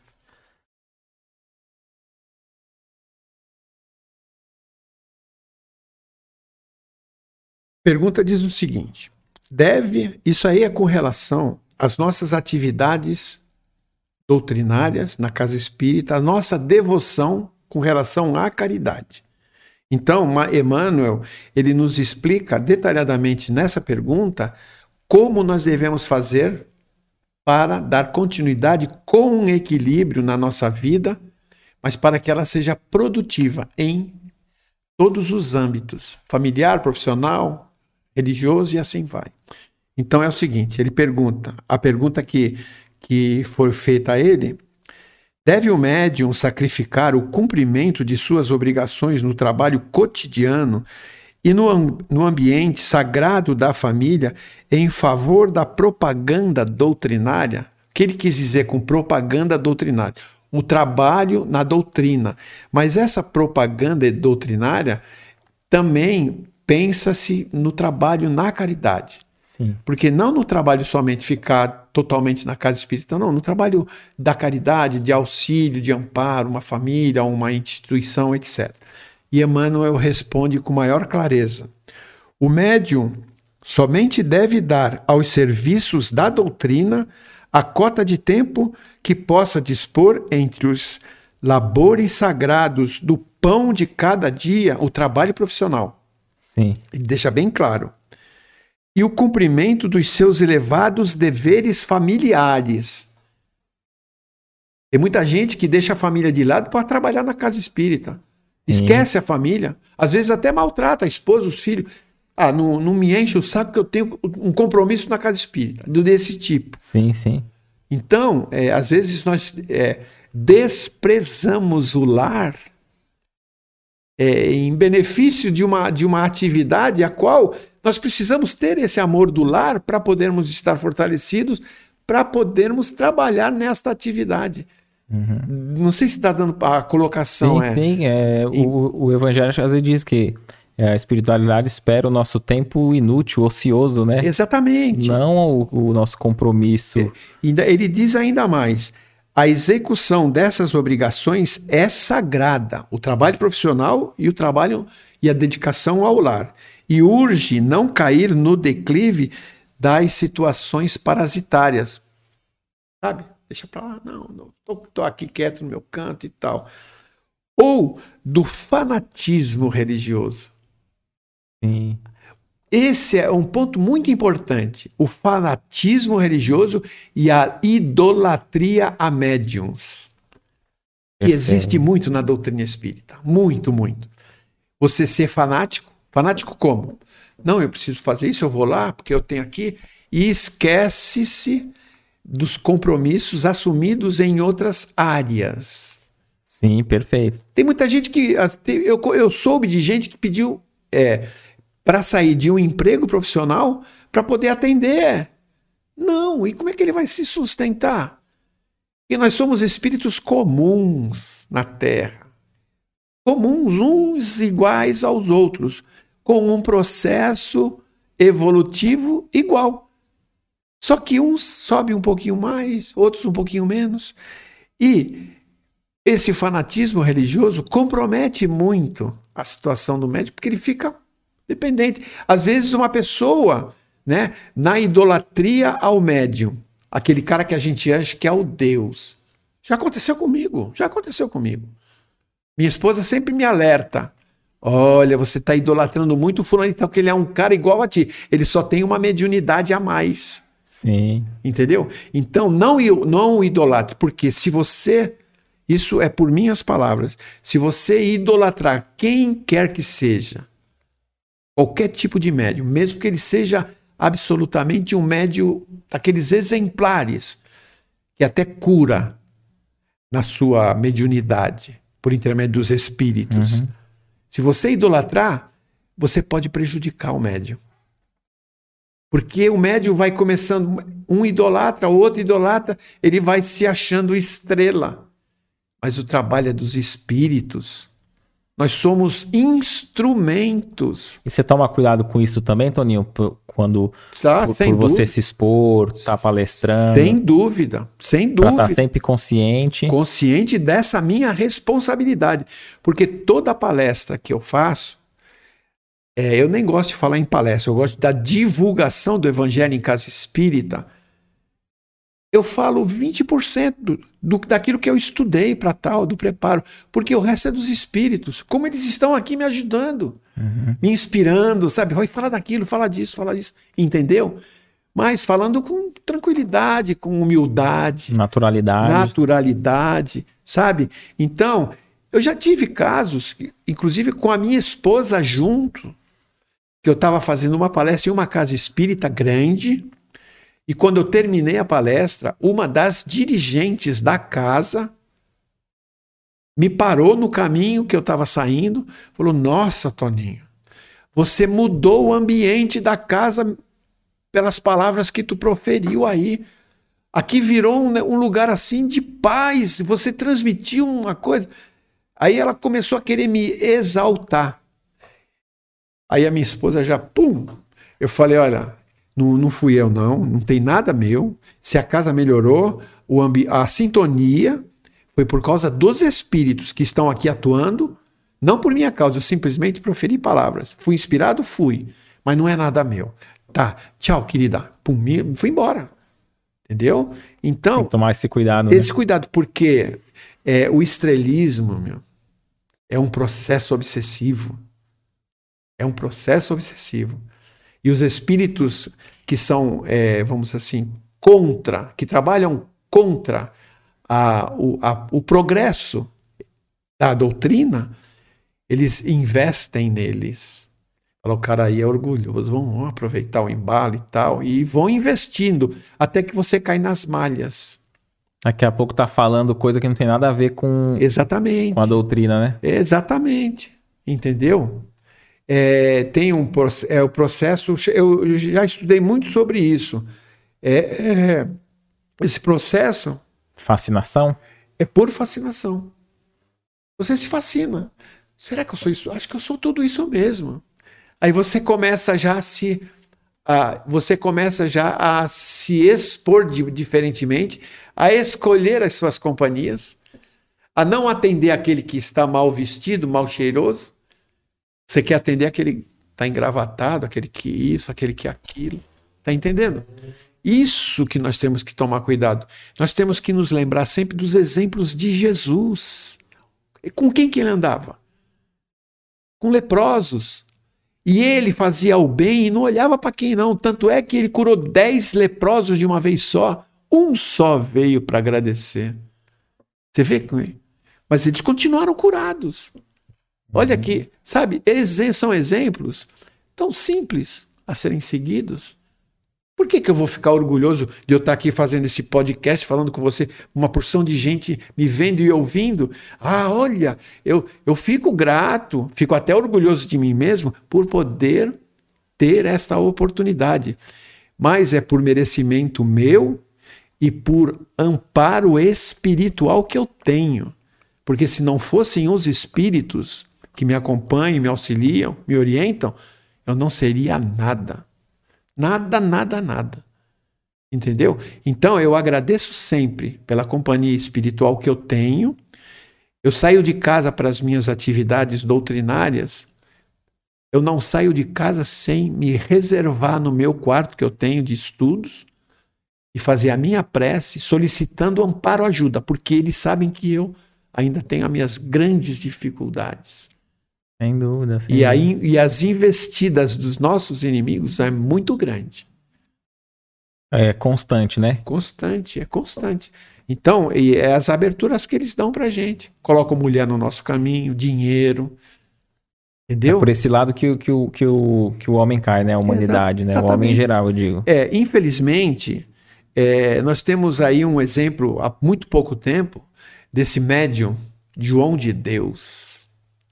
Apesar de não ser espírita, sim, ele não sim. era espírita, ele era é, médium como todos nós somos. Tem a habilidade mediúnica, tem a, a, a oportunidade.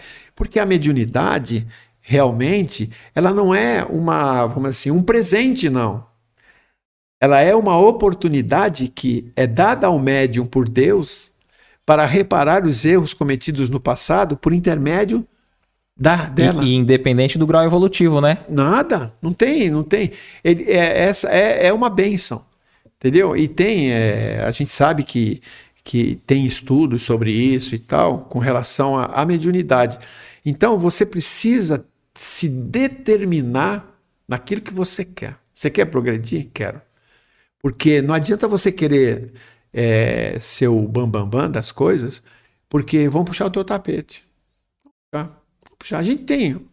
Por que, que Arigó desencarnou daquela forma? Porque o, tem, tem vários outros médiums. Tem o Toninho Pedreiro, acho que é Toninho Pedreiro, uma coisa assim. Tem um médium, um médico, médium, que eu acompanhava muito, agora eu não me lembro o nome dele, que quem matou ele a facadas foi o próprio jardineiro. É, então tem casos que. E o gente... Arigó foi como? O Arigó foi um acidente de carro na Dutra, entendeu? E, e muitas outras coisas. Nós temos uma literatura vasta. Quem quiser aprender, quer dizer, se inteirar, nós temos a benção da internet, do Google. Qualquer coisa que você vai lá, você procura, está lá. E exatamente com aquilo que você está tá esperando, entendeu? Está precisando. É saber usar dessas ferramentas positivamente, né? Exatamente. Então, é que nem agora a gente, a gente está passando uma mensagem de esperança, de otimismo para tanta, tantas pessoas. E o, essas pessoas que estão nos vendo, né, que eu agradeço muito a oportunidade delas de dispensarem um tempinho para nos ouvirem e ver, elas vão passar para os outros. Olha, dá uma olhadinha no podcast do fulano de tal, o João, Pedro, sei lá quem, que ele falou uns negócios que me comoveu. Vê direitinho. Aí as pessoas já vão se inteirando e falar, puxa vida, né? O trabalho no, na, na, na, caridade, o trabalho é, voluntário. E o trabalho voluntário não é só o meu trabalho voluntário. São vários trabalhos. Tem, tem, tem voluntários que trabalham e ninguém sabe que ele trabalha. Né? Uhum. A história daquela senhora que ia com a filha na casa daqueles, daquela, daquela família totalmente dependente. Ela ia levar roupinhas de frio para as crianças, alimento para todas, e depois ia na cadeia levar uma palavra e o que o, o pai daquela, daquela família estava precisando e falava para a filha, a filha, mãe, como é que eu posso? Não, você tem que aprender primeiro. Quando você crescer, você vai ajudar. Você só está aprendendo. E ela para, parava com a carruagem dela longe, que é para aquela carruagem não humilhar aquela família. E ela ia com roupas simples, uma pessoa de bem, de, de dinheiro. Então, sabe, é. Quase num anonimato ali, no, né? É, no anonimato. E ninguém sabia onde ela morava, quem era aquela pessoa. Ela simplesmente ia lá, ajudava. É a caridade. Perfeito. Caridade é isso. Aqui nesse texto você já tinha concluído ou te, eu te interrompi antes de. Não, é, é... Quem tiver interesse de ver é o, a pergunta 404, né? Ah. Do livro O Consolador, de Emmanuel, trazido pelo Chico, né? Então, aqui diz a nossa, as nossas responsabilidades nossa programação que a gente faz no plano espiritual e, e vem aqui cumprir. As últimas palestras que eu tenho feito, eu tenho falado muito sobre reencarnação. Sim. E, na realidade, é, eu penso assim, pelo que eu entendo, leio, estudo, que é, provavelmente deve ser dessa forma a qual eu vou me expressar agora. Nós estamos no plano espiritual, com a possibilidade de reencarnar, e de repente tiram a nossa senha lá. Senha, senha número tal, do Toninho. Aí você vai lá, pronto, sou eu. Aí o, o, não sei se você ouviu falando isso lá, não sei se eu falei isso lá no, naquele no, senha. No Geo? É. Acho que não, acho não, que não. Né? Aí sai a tua senha, aí você é chamado, lógico, você vai ao local onde você está sendo convidado aí, aí pergunto para você, bom, vamos conversar. Você está sendo convidado a retornar ao corpo, a reencarnar. Você quer? Qual é o espírito que está lá que não quer? Claro que eu quero, eu quero. Então, já que você quer, você elabora, né? Programa, faz uma programação da encarnação que você quer ter. Você sabe de todas as suas, as suas deficiências, de todas as suas tendências, daquilo que você, das suas habilidades e assim vai. Eu quero que você faça uma relação e nos entregue o mais rápido possível para que você possa voltar ao corpo. Aí você começa, primeiramente, escolher os pais, aí os irmãos. Aí você lembra que você fez mal a um irmão, a uma pessoa que, como no, no caso do Segismundo, né? Sim. Aí você pede para retornar naquela fase. Aí você faz uma série de, de, de probabilidades para sua reencarnação. Aí os espíritos pegam pegam a lista e verificam. Fazem uma síntese daquela lista e falam assim para a gente. Eu tenho certeza disso. Muita coisa para você, você não vai aguentar. Vamos pegar os principais aqui e deixar o restante para as próximas? Aí a gente fala assim, tá bom, já que vocês falam, vocês têm a razão, né? Aí então, vê o que, o que é mais importante. Tira 90% dessa lista Fica só com 10. E esses 10, às vezes 8, às vezes 5, é a nossa vida de hoje. E às vezes a gente acha muito ainda, E a né? gente acha que está sendo prejudicado, que nós não merecíamos isso, etc. Agora, os 90% que ficaram, quantas encarnações serão? Depende muito dessa que nós estamos aqui agora, para que esses 90 virem 40, virem uhum. 10. Entendeu? Que vai diluindo, né? É os compromissos. Nós temos muitos compromissos. Ô, Tony, a gente vê, assim, bastante pessoa dizendo assim, né? Ah, se eu ganhasse na Mega Sena, eu ia ajudar muita gente. se eu tivesse condições... Até eu que sou mais bobo. se eu tivesse recurso tal. É, como que compreender essa questão? A caridade, ela pode ser só material? Que, como que a gente entende essa... Esse... Veja bem, a caridade se faz necessária materialmente também. Porque nós precisamos colaborar não somente com preces, com orações, com passe, etc. Nós precisamos colaborar na alimentação, na proteção daquele que se apresenta para nós precisando de alguma coisa. Então ela se apresenta para nós. Então a caridade é isso. Mas tem muita gente, principalmente essas pessoas que querem ganhar na loteria para poder, ah, eu vou fazer, não vai fazer. Não vai fazer. Porque quem já nasce com esse dom, com essa espécie de sentimento, já faz. Faz com os recursos Exatamente. que tem. Entendeu? É, é interessante porque isso aí uma vez eu vi na televisão. Uma pessoa se fez de grávida, entendeu? Com aquele barrigão postiço, lógico, com o marido do lado, se sentiu mal na frente de uma mansão. Ou ela fez-se parecer sentido mal na frente de uma mansão, entendeu? E que era carente, e bateu na, na porta da, da, da mansão pedindo ajuda, queria comer, que ela estava com fome e tal. Aí a, a pessoa, a serviçal desta mansão, é, viu aquela toda aquela situação e falou: um momentinho que eu vou falar com a, com a minha patroa. Aí foi lá, a, a patroa mandou ela ir para um lugar assim, assim, que lá eles ofereciam alimento e ajuda tal, e fechou a porta e virou as costas. E essa mesma pessoa, essa mesma grávida, entre aspas, bateu na porta de uma, de uma casa numa localidade carente. Aí veio uma senhora com aquela, aquele pano encardido na cabeça, com aquela, aquele vestido todo, sabe, vestido humilde. Surrado, né? E surrado. E parecia que ela estava trabalhando, que ela estava de avental. E a moça começou a se sentir mal. Aí ela, não, minha filha, pera um pouquinho. Pegou a moça, levou para dentro de casa. E isso tudo filmado. E ela serviu a pessoa. E ela depois se apresentou, falou isso, aquilo outro. Então, veja. Essa é uma resposta para quem tem dinheiro. Sim, sim. Porque a maioria de que quem tem dinheiro, tem muita gente que tem dinheiro e ajuda. Nós vemos esse, esse dono da, da Votorant, Votorantim, Votor, aquele, isso, isso. O, como é o nome Emílio, dele? Emílio, Emílio, Antônio, Antônio Emílio, Emílio de Moraes. Isso. O que ele deu para Santa Casa, deu dado mesmo, dado assim, que tem lá, é, vitrôs, essas coisas, cimento, infinidade de coisas. Entendeu? E ele, ele, fazia, cara. Você via como é que ele se vestia? O paletó dele, como é que era? Surrado. Parecia desbotado. Entendeu? Do tipo daqueles que o Chico usava. Mas ele se preocupava muito em, em servir, em favorecer os outros. Sabe? Então, ele já veio com esse dom. Ele tinha muito, mas ele fez muito. Eu lembro de, de ver uma vez o Divaldo Franco dizendo que uma vez um. Porque o Divaldo adotou mais de 600 crianças, né?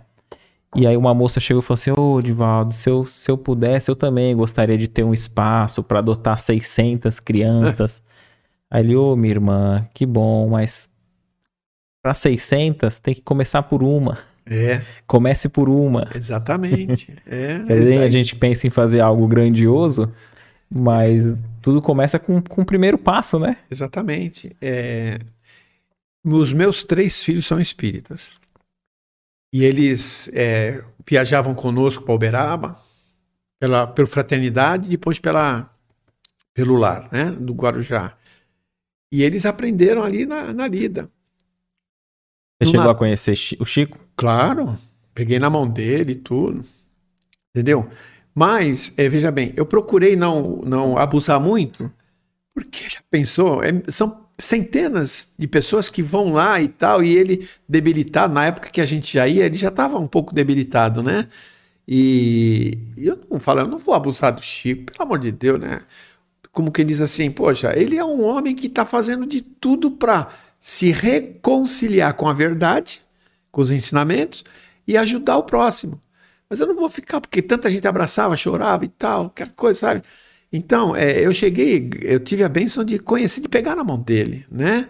De, de, de entender os, o que ele fazia, de ouvir, né? Aquela coisa. Mas, é, os meus, eu tenho esses meus três filhos, todos eles viajavam conosco. Não sei se vocês conhecem a pomada do vovô Pedro. Sim, sim. Eu já... fazia parte dessa, dessa pomada. As últimas vezes que teve, eu não tive a, a possibilidade de fazer por alguns problemas. Meu pai doente e tal, sabe? Desde 19 até agora, né? Agora provavelmente eu deva ir. Os meus filhos participavam da pomada. Limpando saco com o Silvino lá, tem fotos dele. No lar, eles oferecem no, no dia de Natal, né? Brinquedos, distribuem alimento, é, sanduíche para molecada e tal. Meus filhos participavam também, sabe? Sem, com um detalhe muito importante, sem obrigar. Iam não por, por você. Não, não, não, sem obrigar. Porque eles provavelmente viam as nossas, vamos dizer assim, a gente, a nossa dedicação por aquelas tarefas e falar, não, vou acompanhar meu pai, vou acompanhar minha mãe. Porque tem muita gente que é espírita, católico, evangélico, que obriga os filhos a irem. Não pode fazer isso. Porque eles já não querem ir. E de repente você obriga, é um negócio maçante para eles, para nós não, mas para eles é. E aí eles, eles vão cada vez mais se Fica mais difícil, né? Vão se distanciar. Entendeu? Então, é uma condição de, de, de exemplo. Essa é a melhor herança para deixar, né? Pô, nem, isso não tem nem como. Mas eu, eu, eu tenho comigo o seguinte, né? Espírita já nasce pronto. Porque para mim, espírita é aquele que, que. O que nasce espírita é aquele que vai ter a última oportunidade de reencarnar na Terra. Porque ele já passou por tantas dificuldades e deficiências morais lá atrás. Ele falou: Olha, eu vou te encaminhar para a doutrina espírita. Se tu não aceitar, meu chapa, tu não vai voltar mais para a Terra, não. É os trabalhadores da última hora? Exatamente. Entendeu? então, é, é, é, uma, é uma doutrina que, que me fez abrir os olhos, entender o sofrimento, a dor, né? E ter conhecimento aproximado de como funciona o plano espiritual, da uhum. assistência que a gente tem eu, nessa passagem da apendicite, é, eu estava eu tava na UTI. Isso eu já estava desperto, né? Já tinha saído do coma e tal, mas estava com tubo para tudo quanto era lugar, né? E o João foi me visitar, o João Elias. Isso eu nunca esqueço. Não posso nem esquecer. E eu fiquei feliz de ver o João, porque eu tinha, só tinha 10 minutos por dia para conversar com as pessoas. Imagina você ficar deitado numa cama 23 horas, 24 horas e não ver ninguém, só enfermeiro batendo, aquela coisa, aquele falatório. Aí o João foi me visitar. Ele e, e, ele só tinha ele só tinha 10 minutos? Não, só tinha 10 minutos de visita. Ah, entendi, entendi. Entendeu? entendi. lá naquele hospital, acho que era tá. de dia e de, de, noite, sei lá. Não, eu não lembro, que eu tava sim, meio sim, fora sim. do ar. Aí o João foi me visitar. Aí ele pegou na minha mão, ele, eu dei a mão para ele assim, eu beijei a mão dele, ele beijou a minha. Né? Aí eu queria falar uma porção de coisa né, com ele, porque ele era o dirigente da casa espírita pela qual eu frequentava, trabalhava. Né? Aí eu comecei a falar, aquela vontade de falar muita coisa. Ele fica quieto que o doutor Bezerra está chegando. Aí eu falei, não acredito. Será? Quem sou eu, meu? Né? Mas eu, você fica meio barulho daquela, sabe? Ele falou, fica quietinho. Ele, ele, ele olhou com o olho assim, tipo como quem vê uma coisa, sabe? Ele ficou olhando. Aí, segundo consta, doutor Bezerra foi lá onde eu estava para me ver. Você vê, olha que, que, que, que, que formalidade, que coisa, né? Que eu, às vezes as pessoas, eu, eu falo para as pessoas e eles até aceitam, que ah, mas tudo bem.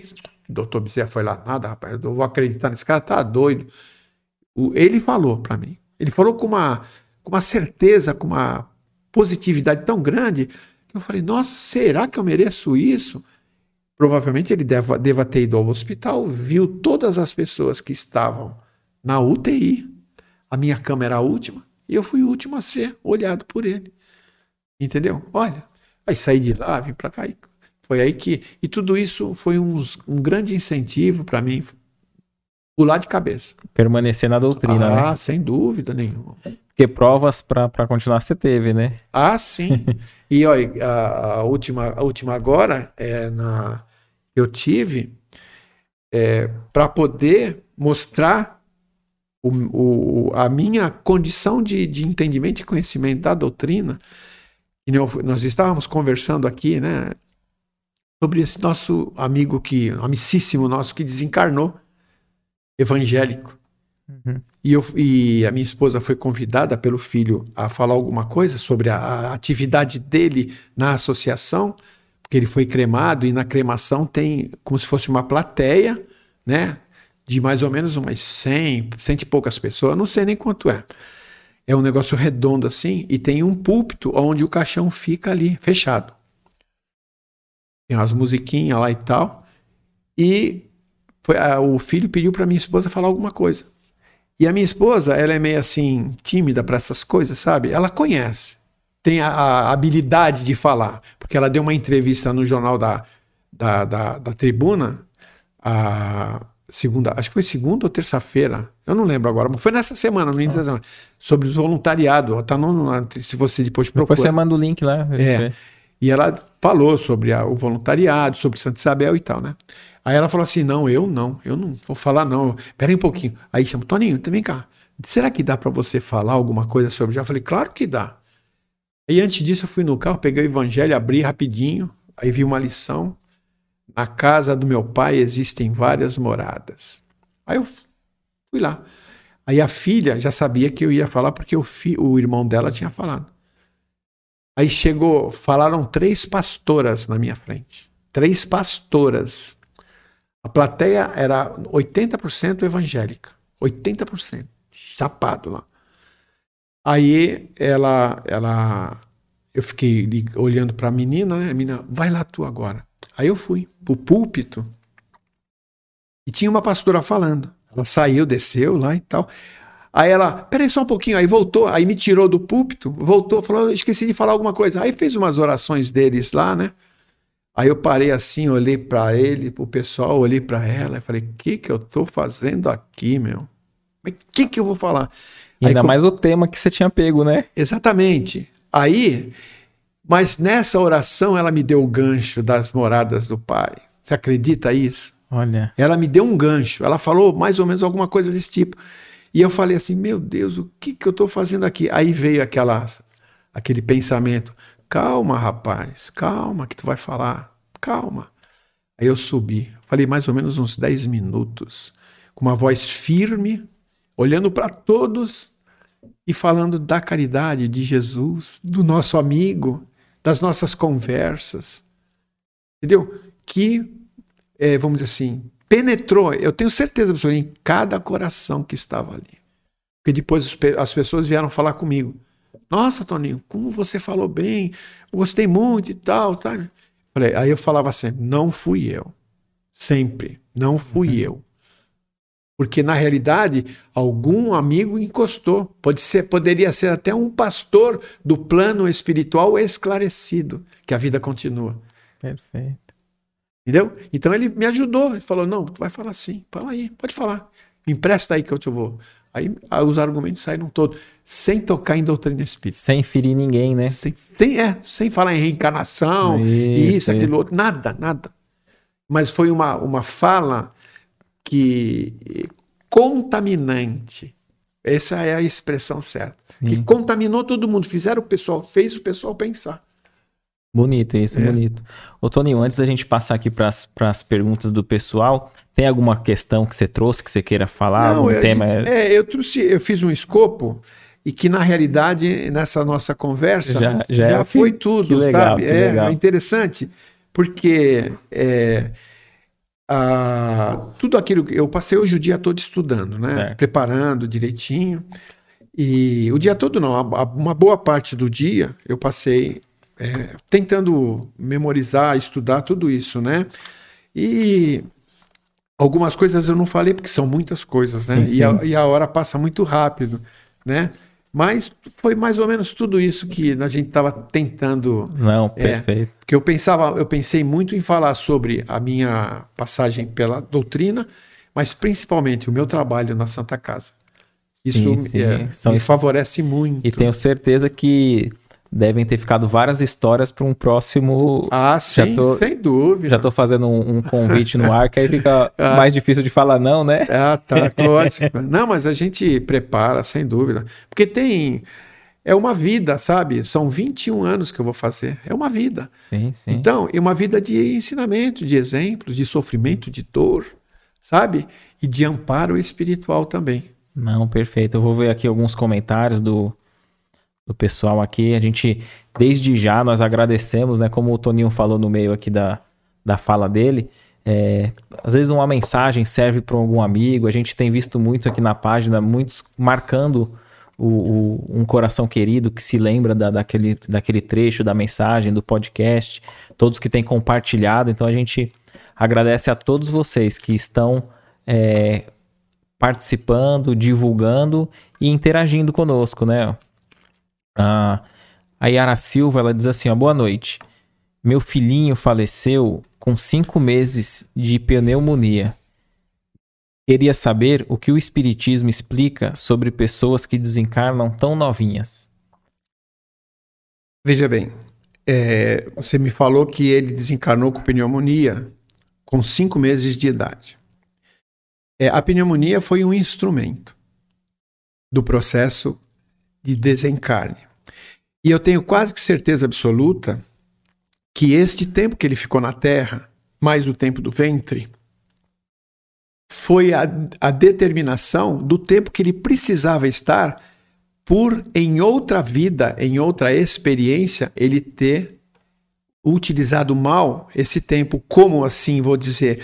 Ele tinha um, uma, um, um- um processo de passar na, na, na, na- nessa, na reencarnação anterior, no caso, né, uma programação, e ele interrompeu essa programação por intermédio de, de várias coisas. Não sei qual foi, né?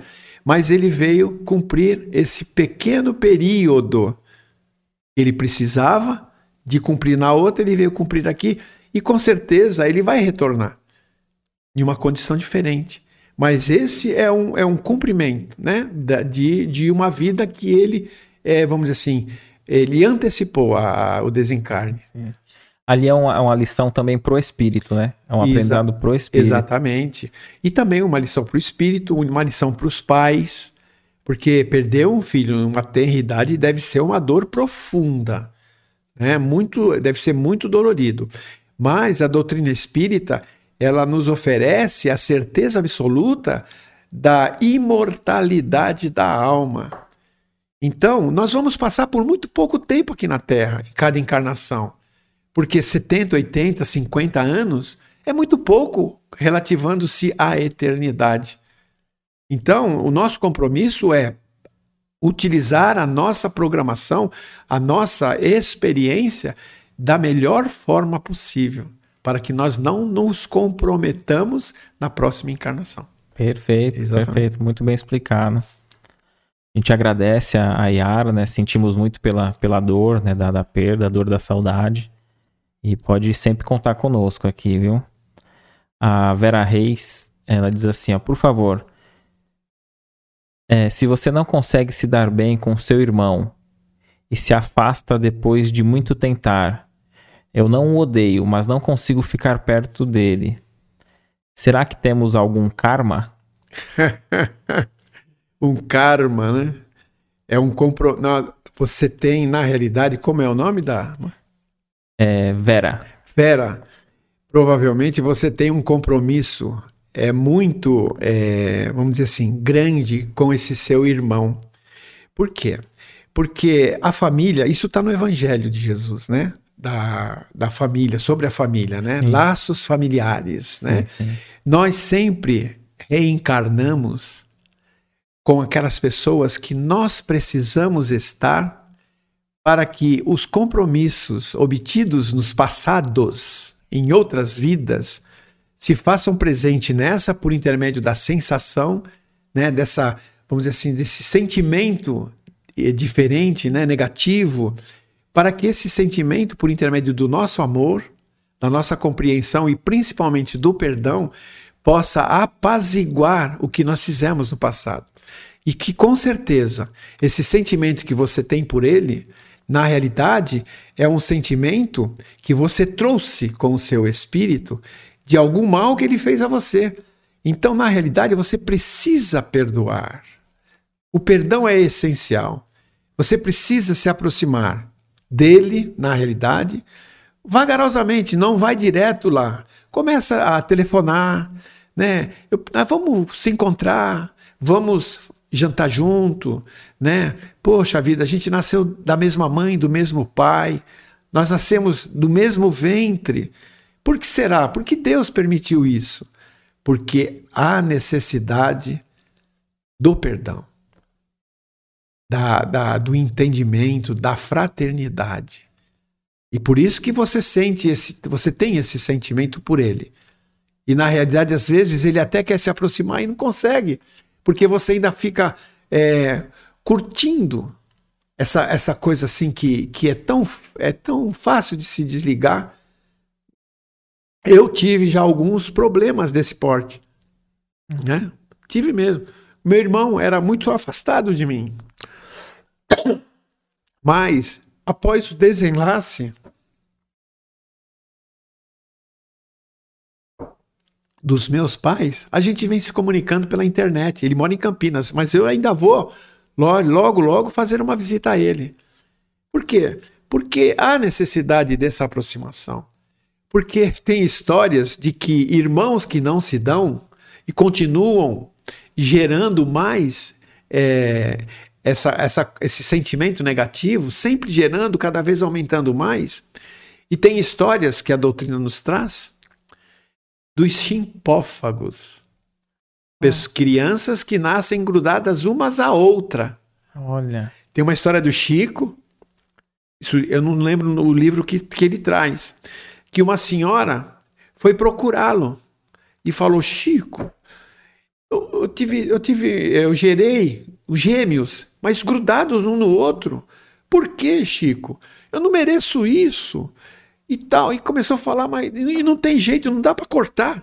Passar uma faca ali no meio e separar, não dá, porque são dois braços, duas pernas, dois abdômenes, dois pulmões, ou quatro pulmões, duas cabeças. Entendeu? Aí o Chico falou: É, minha filha, você foi abençoada por oferecer a oportunidade deles reencarnar por seu intermédio. Mas como, Chico? Por quê? Porque eu vou contar para você. Esses são espíritos endividados pelo ódio, pela, pela violência entre eles. Então Deus deu várias oportunidades a eles de retornarem juntos como irmãos, como marido e mulher, como pai e filho, e assim sucessivamente, e continuaram a, é, alimentar esse ódio. Eles não conseguiam se perdoar. Então Deus foi tão misericordioso que agora um precisa do outro para cortar o bifinho ali, a mão de um para segurar o bife do outro, para alimentar a boca de um, a boca de outro. E tenho certeza absoluta que eles agora estão se sorrindo um com o outro. Olha só. Perfeito. Então é, são oportunidades, oportunidades. Não deixe essa oportunidade passar. Procure seu irmão. Que a, a transferência desse sentimento vai ser muito rápida para você, para ele e para os seus pais, principalmente. É uma oportunidade né, de, de elevação nessa Exatamente. existência, né? Excelente. A gente vai agradecendo a todos. É, a Canindé pergunta assim: ó, todos os centros de estudos ao Espiritismo têm esses passes? Ou existem alguns centros que não têm essa atividade? Todo centro espírita é, eu costumo falar centro espírita. É, o pessoal tem muita gente que fala kardecista, mas eu não entendo, porque centro espírita é, na, é procura agir em todas as atividades é, como Kardec orienta, né? Então todos os centros espíritas existem, que existem, né, na, na, no planeta provavelmente, eles têm um trabalho, uma tarefa de evangelho e paz.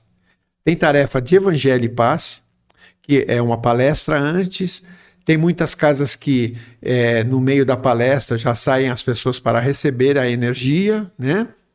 Tem muitas que se fazem no início, tem outras que no término da palestra, e tem é, as casas também têm é, é, reuniões de estudo né, do Evangelho, do Livro dos Espíritos, e também tem várias outras atividades.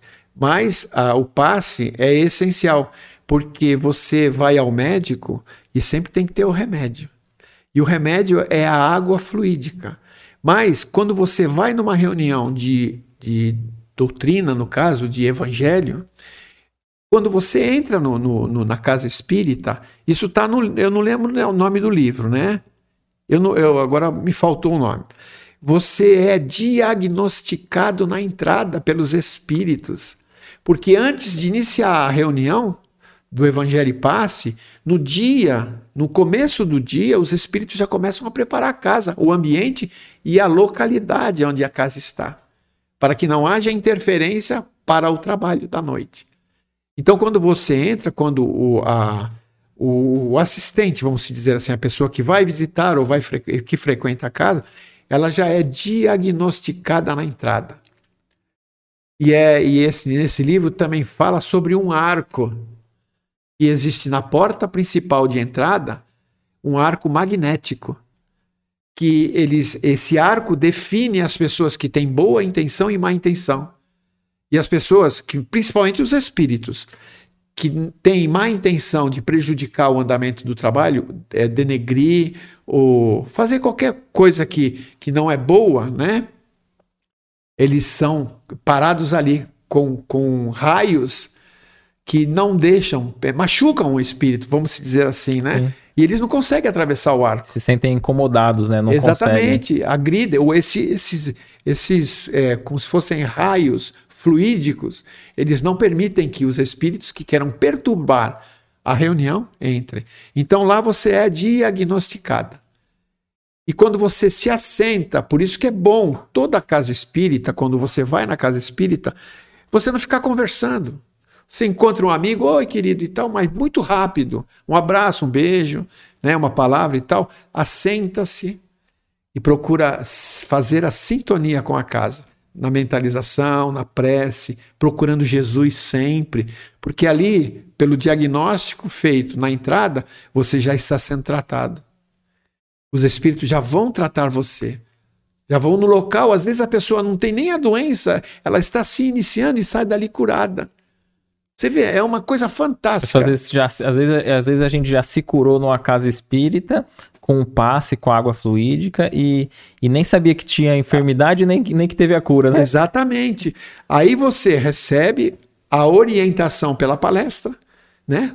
Uhum. Depois você vai, recebe a energização pelo médium, né? O do, no, na realidade, o passe, porque o passe, na realidade, é, são fluidos balsâmicos que vão revigorar o teu organismo material e espiritual. E outra coisa, se você tiver algum processo obsessivo, né? Não tão grave que precise de tratamento, mas se algum espírito estiver te perturbando e for contigo, ele é retirado. Tem muitos espíritos que ficam de fora por aquele arco. Né? Então, para você ter uma ideia, o passe ele, ele, ele é, vamos dizer assim, um banho espiritual no teu organismo material e espiritual. E a água fluídica é o remédio que você precisa. Perfeito, bonito isso, hein? Oh. Aqui, já que você tocou na questão da, da obsessão, tem a pergunta da Cirli Novaes, bem interessante. É, a Celis diz assim: Como eu sei se eu tenho algum espírito obsessor na minha vida? Como reconhecer que eu tô com um obsessor? É, eu, eu, eu diria a ela para não se preocupar com essa situação, sabe? Porque, na realidade, se ela começar a, a ficar com essa dependência de será que eu tenho, será que eu não tenho, vai acontecer. Porque está abrindo uma porta enorme para que o processo obsessivo se faça, mesmo que não tenha. Como quem diz assim: olha, ela está querendo perturbação, vamos ajudar ela? Então não se preocupe. O mais importante de tudo nesse, nesse processo, se está pensando assim, é a oração. Por isso que Jesus fala assim: orai e vigiai. Vigie os seus passos, as suas atividades, as suas atitudes, os seus pensamentos. E ore. É tão fácil orar. Oh, meu Deus, eu te agradeço pelo dia de hoje. Oh, meu Deus, eu estou acordando agora. Eu peço a Ti que permita que os espíritos amigos possam estar comigo neste dia, a fim de que os meus caminhos sejam facilitados.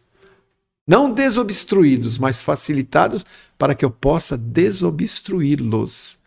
É. o Allan Kardec pergunta né, no livro dos Espíritos: qual a melhor forma de afastar os maus espíritos? Aí os espíritos são categóricos, né? Atraindo os bons, né? Exatamente. Com o então, quê? sendo bom, com a caridade. Exatamente. Com o trabalho, com a abnegação, com o bom dia naquela pessoa que você não conhece. Porque, Toninho, você acha que você indo fazer um voluntariado lá, você acha que algum obsessor vai querer? Eu tenho uma história para isso. tenho, tenho. Quando eu iniciei no voluntariado, é, depois de uns 15 dias mais ou menos, eu estava andando pelo hospital, nas minhas atividades, eu comecei a me sentir mal. Eu comecei a me sentir tão mal que eu estava vendo a hora de eu cair, desmaiar, porque me deu um negócio tão estranho, eu estava bem. Tão estranho, mas tão estranho. Eu falei, meu Deus, eu vou ter que ir embora. Aí eu procurei, eu nem me lembrava onde era a saída. Falei, ah, eu vou pro carro, vou embora, vou embora, vou sair daqui, eu quero sair daqui, eu quero sair. Aí veio aquela coisa, aí eu quero sair. É que loucura, isso você tá no hospital, né? Dentro do hospital. Que era o melhor lugar para estar tá quem tá passando mal, né? É. Aí eu falei, não, eu quero sair daqui, eu quero sair daqui, eu quero. Mas, aí eu fui pro carro. Eu fui pro carro, meu carro, abri meu carro, entrei, aí meti a mão no porta-luva, peguei o evangelho e abri. Pluf. Abri o evangelho. Nem lembro o que que eu li. Eu comecei a ler, aí eu comecei a bocejar, mas de uma forma tão intensa que as minhas lágrimas corriam. Ela corre com facilidade, mas naquela hora corria e eu bocejava, bocejava, ia suavizando, ia melhorando. Melhorei, deu o evangelho. Aí veio na, na, na, na minha mente, como vem sempre, como quem diz assim: você pensa que o trabalho na caridade é fácil? Esse hospital está cheio de obsessor. Porque muitos espíritos maus desencarnam naquele hospital também. E você pensa que eles vão para onde? Eles ficam por ali rondando. Querem. Então, quando você vai fazer o bem para alguém, existem aqueles que querem que tu faça o mal para esse, esse próprio alguém. Então, ah, quer dizer que tu quer ajudar esse, esse, esse cara que me fez isso? Ah, peraí. Aí você, a, a sua guarda está baixa, aberta, você permitiu. Aí acontece isso. Aí nada como a oração. A oração. Porque você está ali para servir. Servir a quem? A Jesus. Na figura daquele semelhante. Por isso que naquela passagem é, do Evangelho que, que, que fala assim. É, sobre a. Quando. É, quando vocês derem, quando eu tive, eu tive fome, vocês me alimentaram. Quando eu tive sede, vocês me alimentaram. Quando eu tive frio, vocês me acolheram com o agasalho. Quando eu tive enfermo, vocês foram me visitar. Quando eu tive preso, vocês foram me ver. Aí os, os, os, os seguidores de Jesus perguntaram: Mas quando nós fizemos isso contigo? Aí Jesus fala assim: Em verdade vos digo, quando tu fizerdes isso a um desses pequeninos que sofrem, é a mim que tu estás fazendo. Entendeu? Então, os espíritos, você está no bem, bicho, não se preocupa não. Você vai ter uns sintomazinhos. Às vezes você chega do lado de uma pessoa, você se sente mal porque aquela pessoa está num processo obsessivo. Aí você sente aquela energia negativa, você começa com dor de cabeça, falta de ar, mas depois de um belo banho, uma prece, isso passa. Perfeito. Porque você confia nos espíritos. E é isso que eles querem, confiança. Trabalha com confiança, nós, porque nós estamos aqui. Perfeito, perfeito. Aqui vamos ler a última pergunta.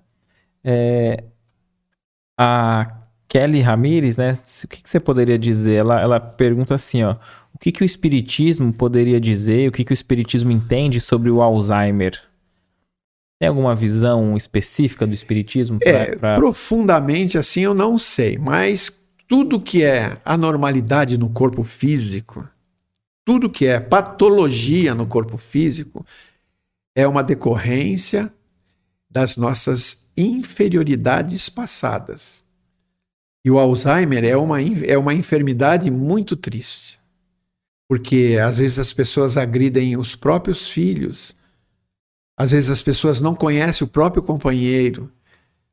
Isso é, é muito triste.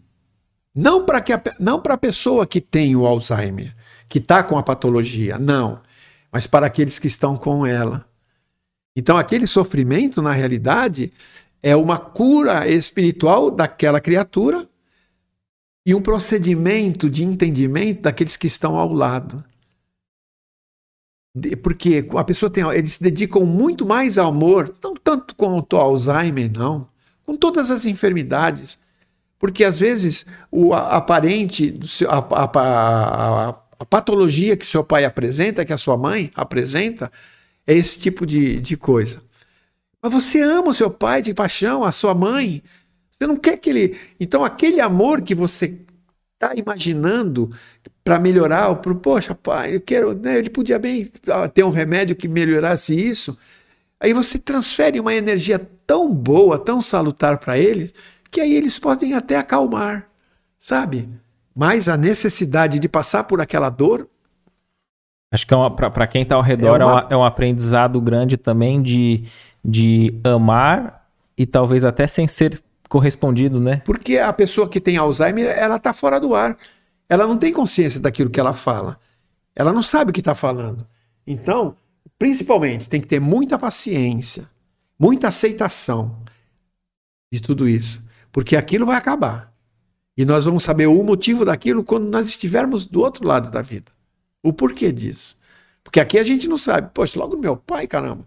Eu vou três vezes por semana no centro, eu dou comida para os pobres. Isso, isso acontece com ele, não podia. Então, ah, isso é uma injustiça. Não, não é não. Agora você despertou para todas essas suas atividades no amor, né? na caridade. Mas e antes? E antes? Bendito seja Deus que não nos permite lembrar do que fizemos no passado. Sem dúvida. Nossa. Tem coisa nessa existência que a gente já não quer nem lembrar, né? Ah, imagina, outras, né, outras. E que não são poucas, não. É. Nós somos imortais. Perfeito. Imortais. Nós já vivemos na, na época do Cristo. E várias. Olha quanto tempo faz. Dois mil anos é bagatela. Entendeu? Espíritos evoluidíssimos. Emmanuel, Chico, Bezerra tem histórias deles que o, tem, eu, eu gosto muito de acompanhar o Geraldo Lemos Neto, uhum, Geraldinho. Uhum. Ele é um como se fosse um biógrafo do Chico. E ele teve muita, vamos dizer assim, condição de estar junto dele. Então ele sabe muita coisa. E ele conta umas passagens perversas que teve junto com Chico e com Bezerra de Menezes. Entendeu? Mas há sete mil anos atrás. Olha o tempo que esse povo demorou para ser o que são, ou que, que são agora. Sete mil anos atrás. Entendeu? Então, meu. Imagina que nós, nós não éramos E mil. nós. É, eu digo isso. E nós. Por isso, meu chefe, se liga, porque a batata vai assar. É, não faz o que, que é, é, é preciso fazer porque a gente vai cair. E procurar a porta estreita, né? Exatamente, porque a porta larga é fácil. A porta larga é muito fácil. Toninho, muito obrigado pela, pela participação, por, por aceitar o nosso convite, né? É, a gente agradece também a cada um de vocês que estiveram conosco até agora, que compartilharam, comentaram, interagiram. A gente, no ao vivo aqui, a gente vê apenas alguns dos comentários, mas depois a gente fica olhando, comentando, e tenho agradecido o carinho de cada um de vocês. E vou deixar esses minutinhos iniciais para o Toninho finalizar, finalizar o podcast aí da, da maneira que ele, que ele preferir. Nossa, eu agradeço muito em estar tá passando essas experiências, né? Porque nós falamos aqui só de experiência, falamos de caridade pura e desinteressada, mas na prática, né? Uhum. Então eu agradeço muito de, desse povo que está nos ouvindo, né? De conhecer o trabalho, né? De conhecer o trabalho por nosso intermédio, só falamos, né? Mas não deixem passar a oportunidade de servir em nome de Jesus, porque vale a pena. Né? E eu quero agradecer também aos nossos familiares, né? Minha esposa, que provavelmente deve estar me vendo, porque ela me acompanhava nas, nas palestras, né? Mas parou de me acompanhar. Eu falei, mas por quê? Ah, eu fico ouvindo tudo, sempre quase a mesma coisa. É porque agora é ela que vai começar a fazer. Ah, eu tomara a Deus que sim, né? Mas acredito que é, a, a, a, a como é que se diz? A, a, o que ela tem de prático, né? É, trabalhos a, manuais. A tarefa dela é outra, ela né? é perfeita, né? Nessas coisas, né?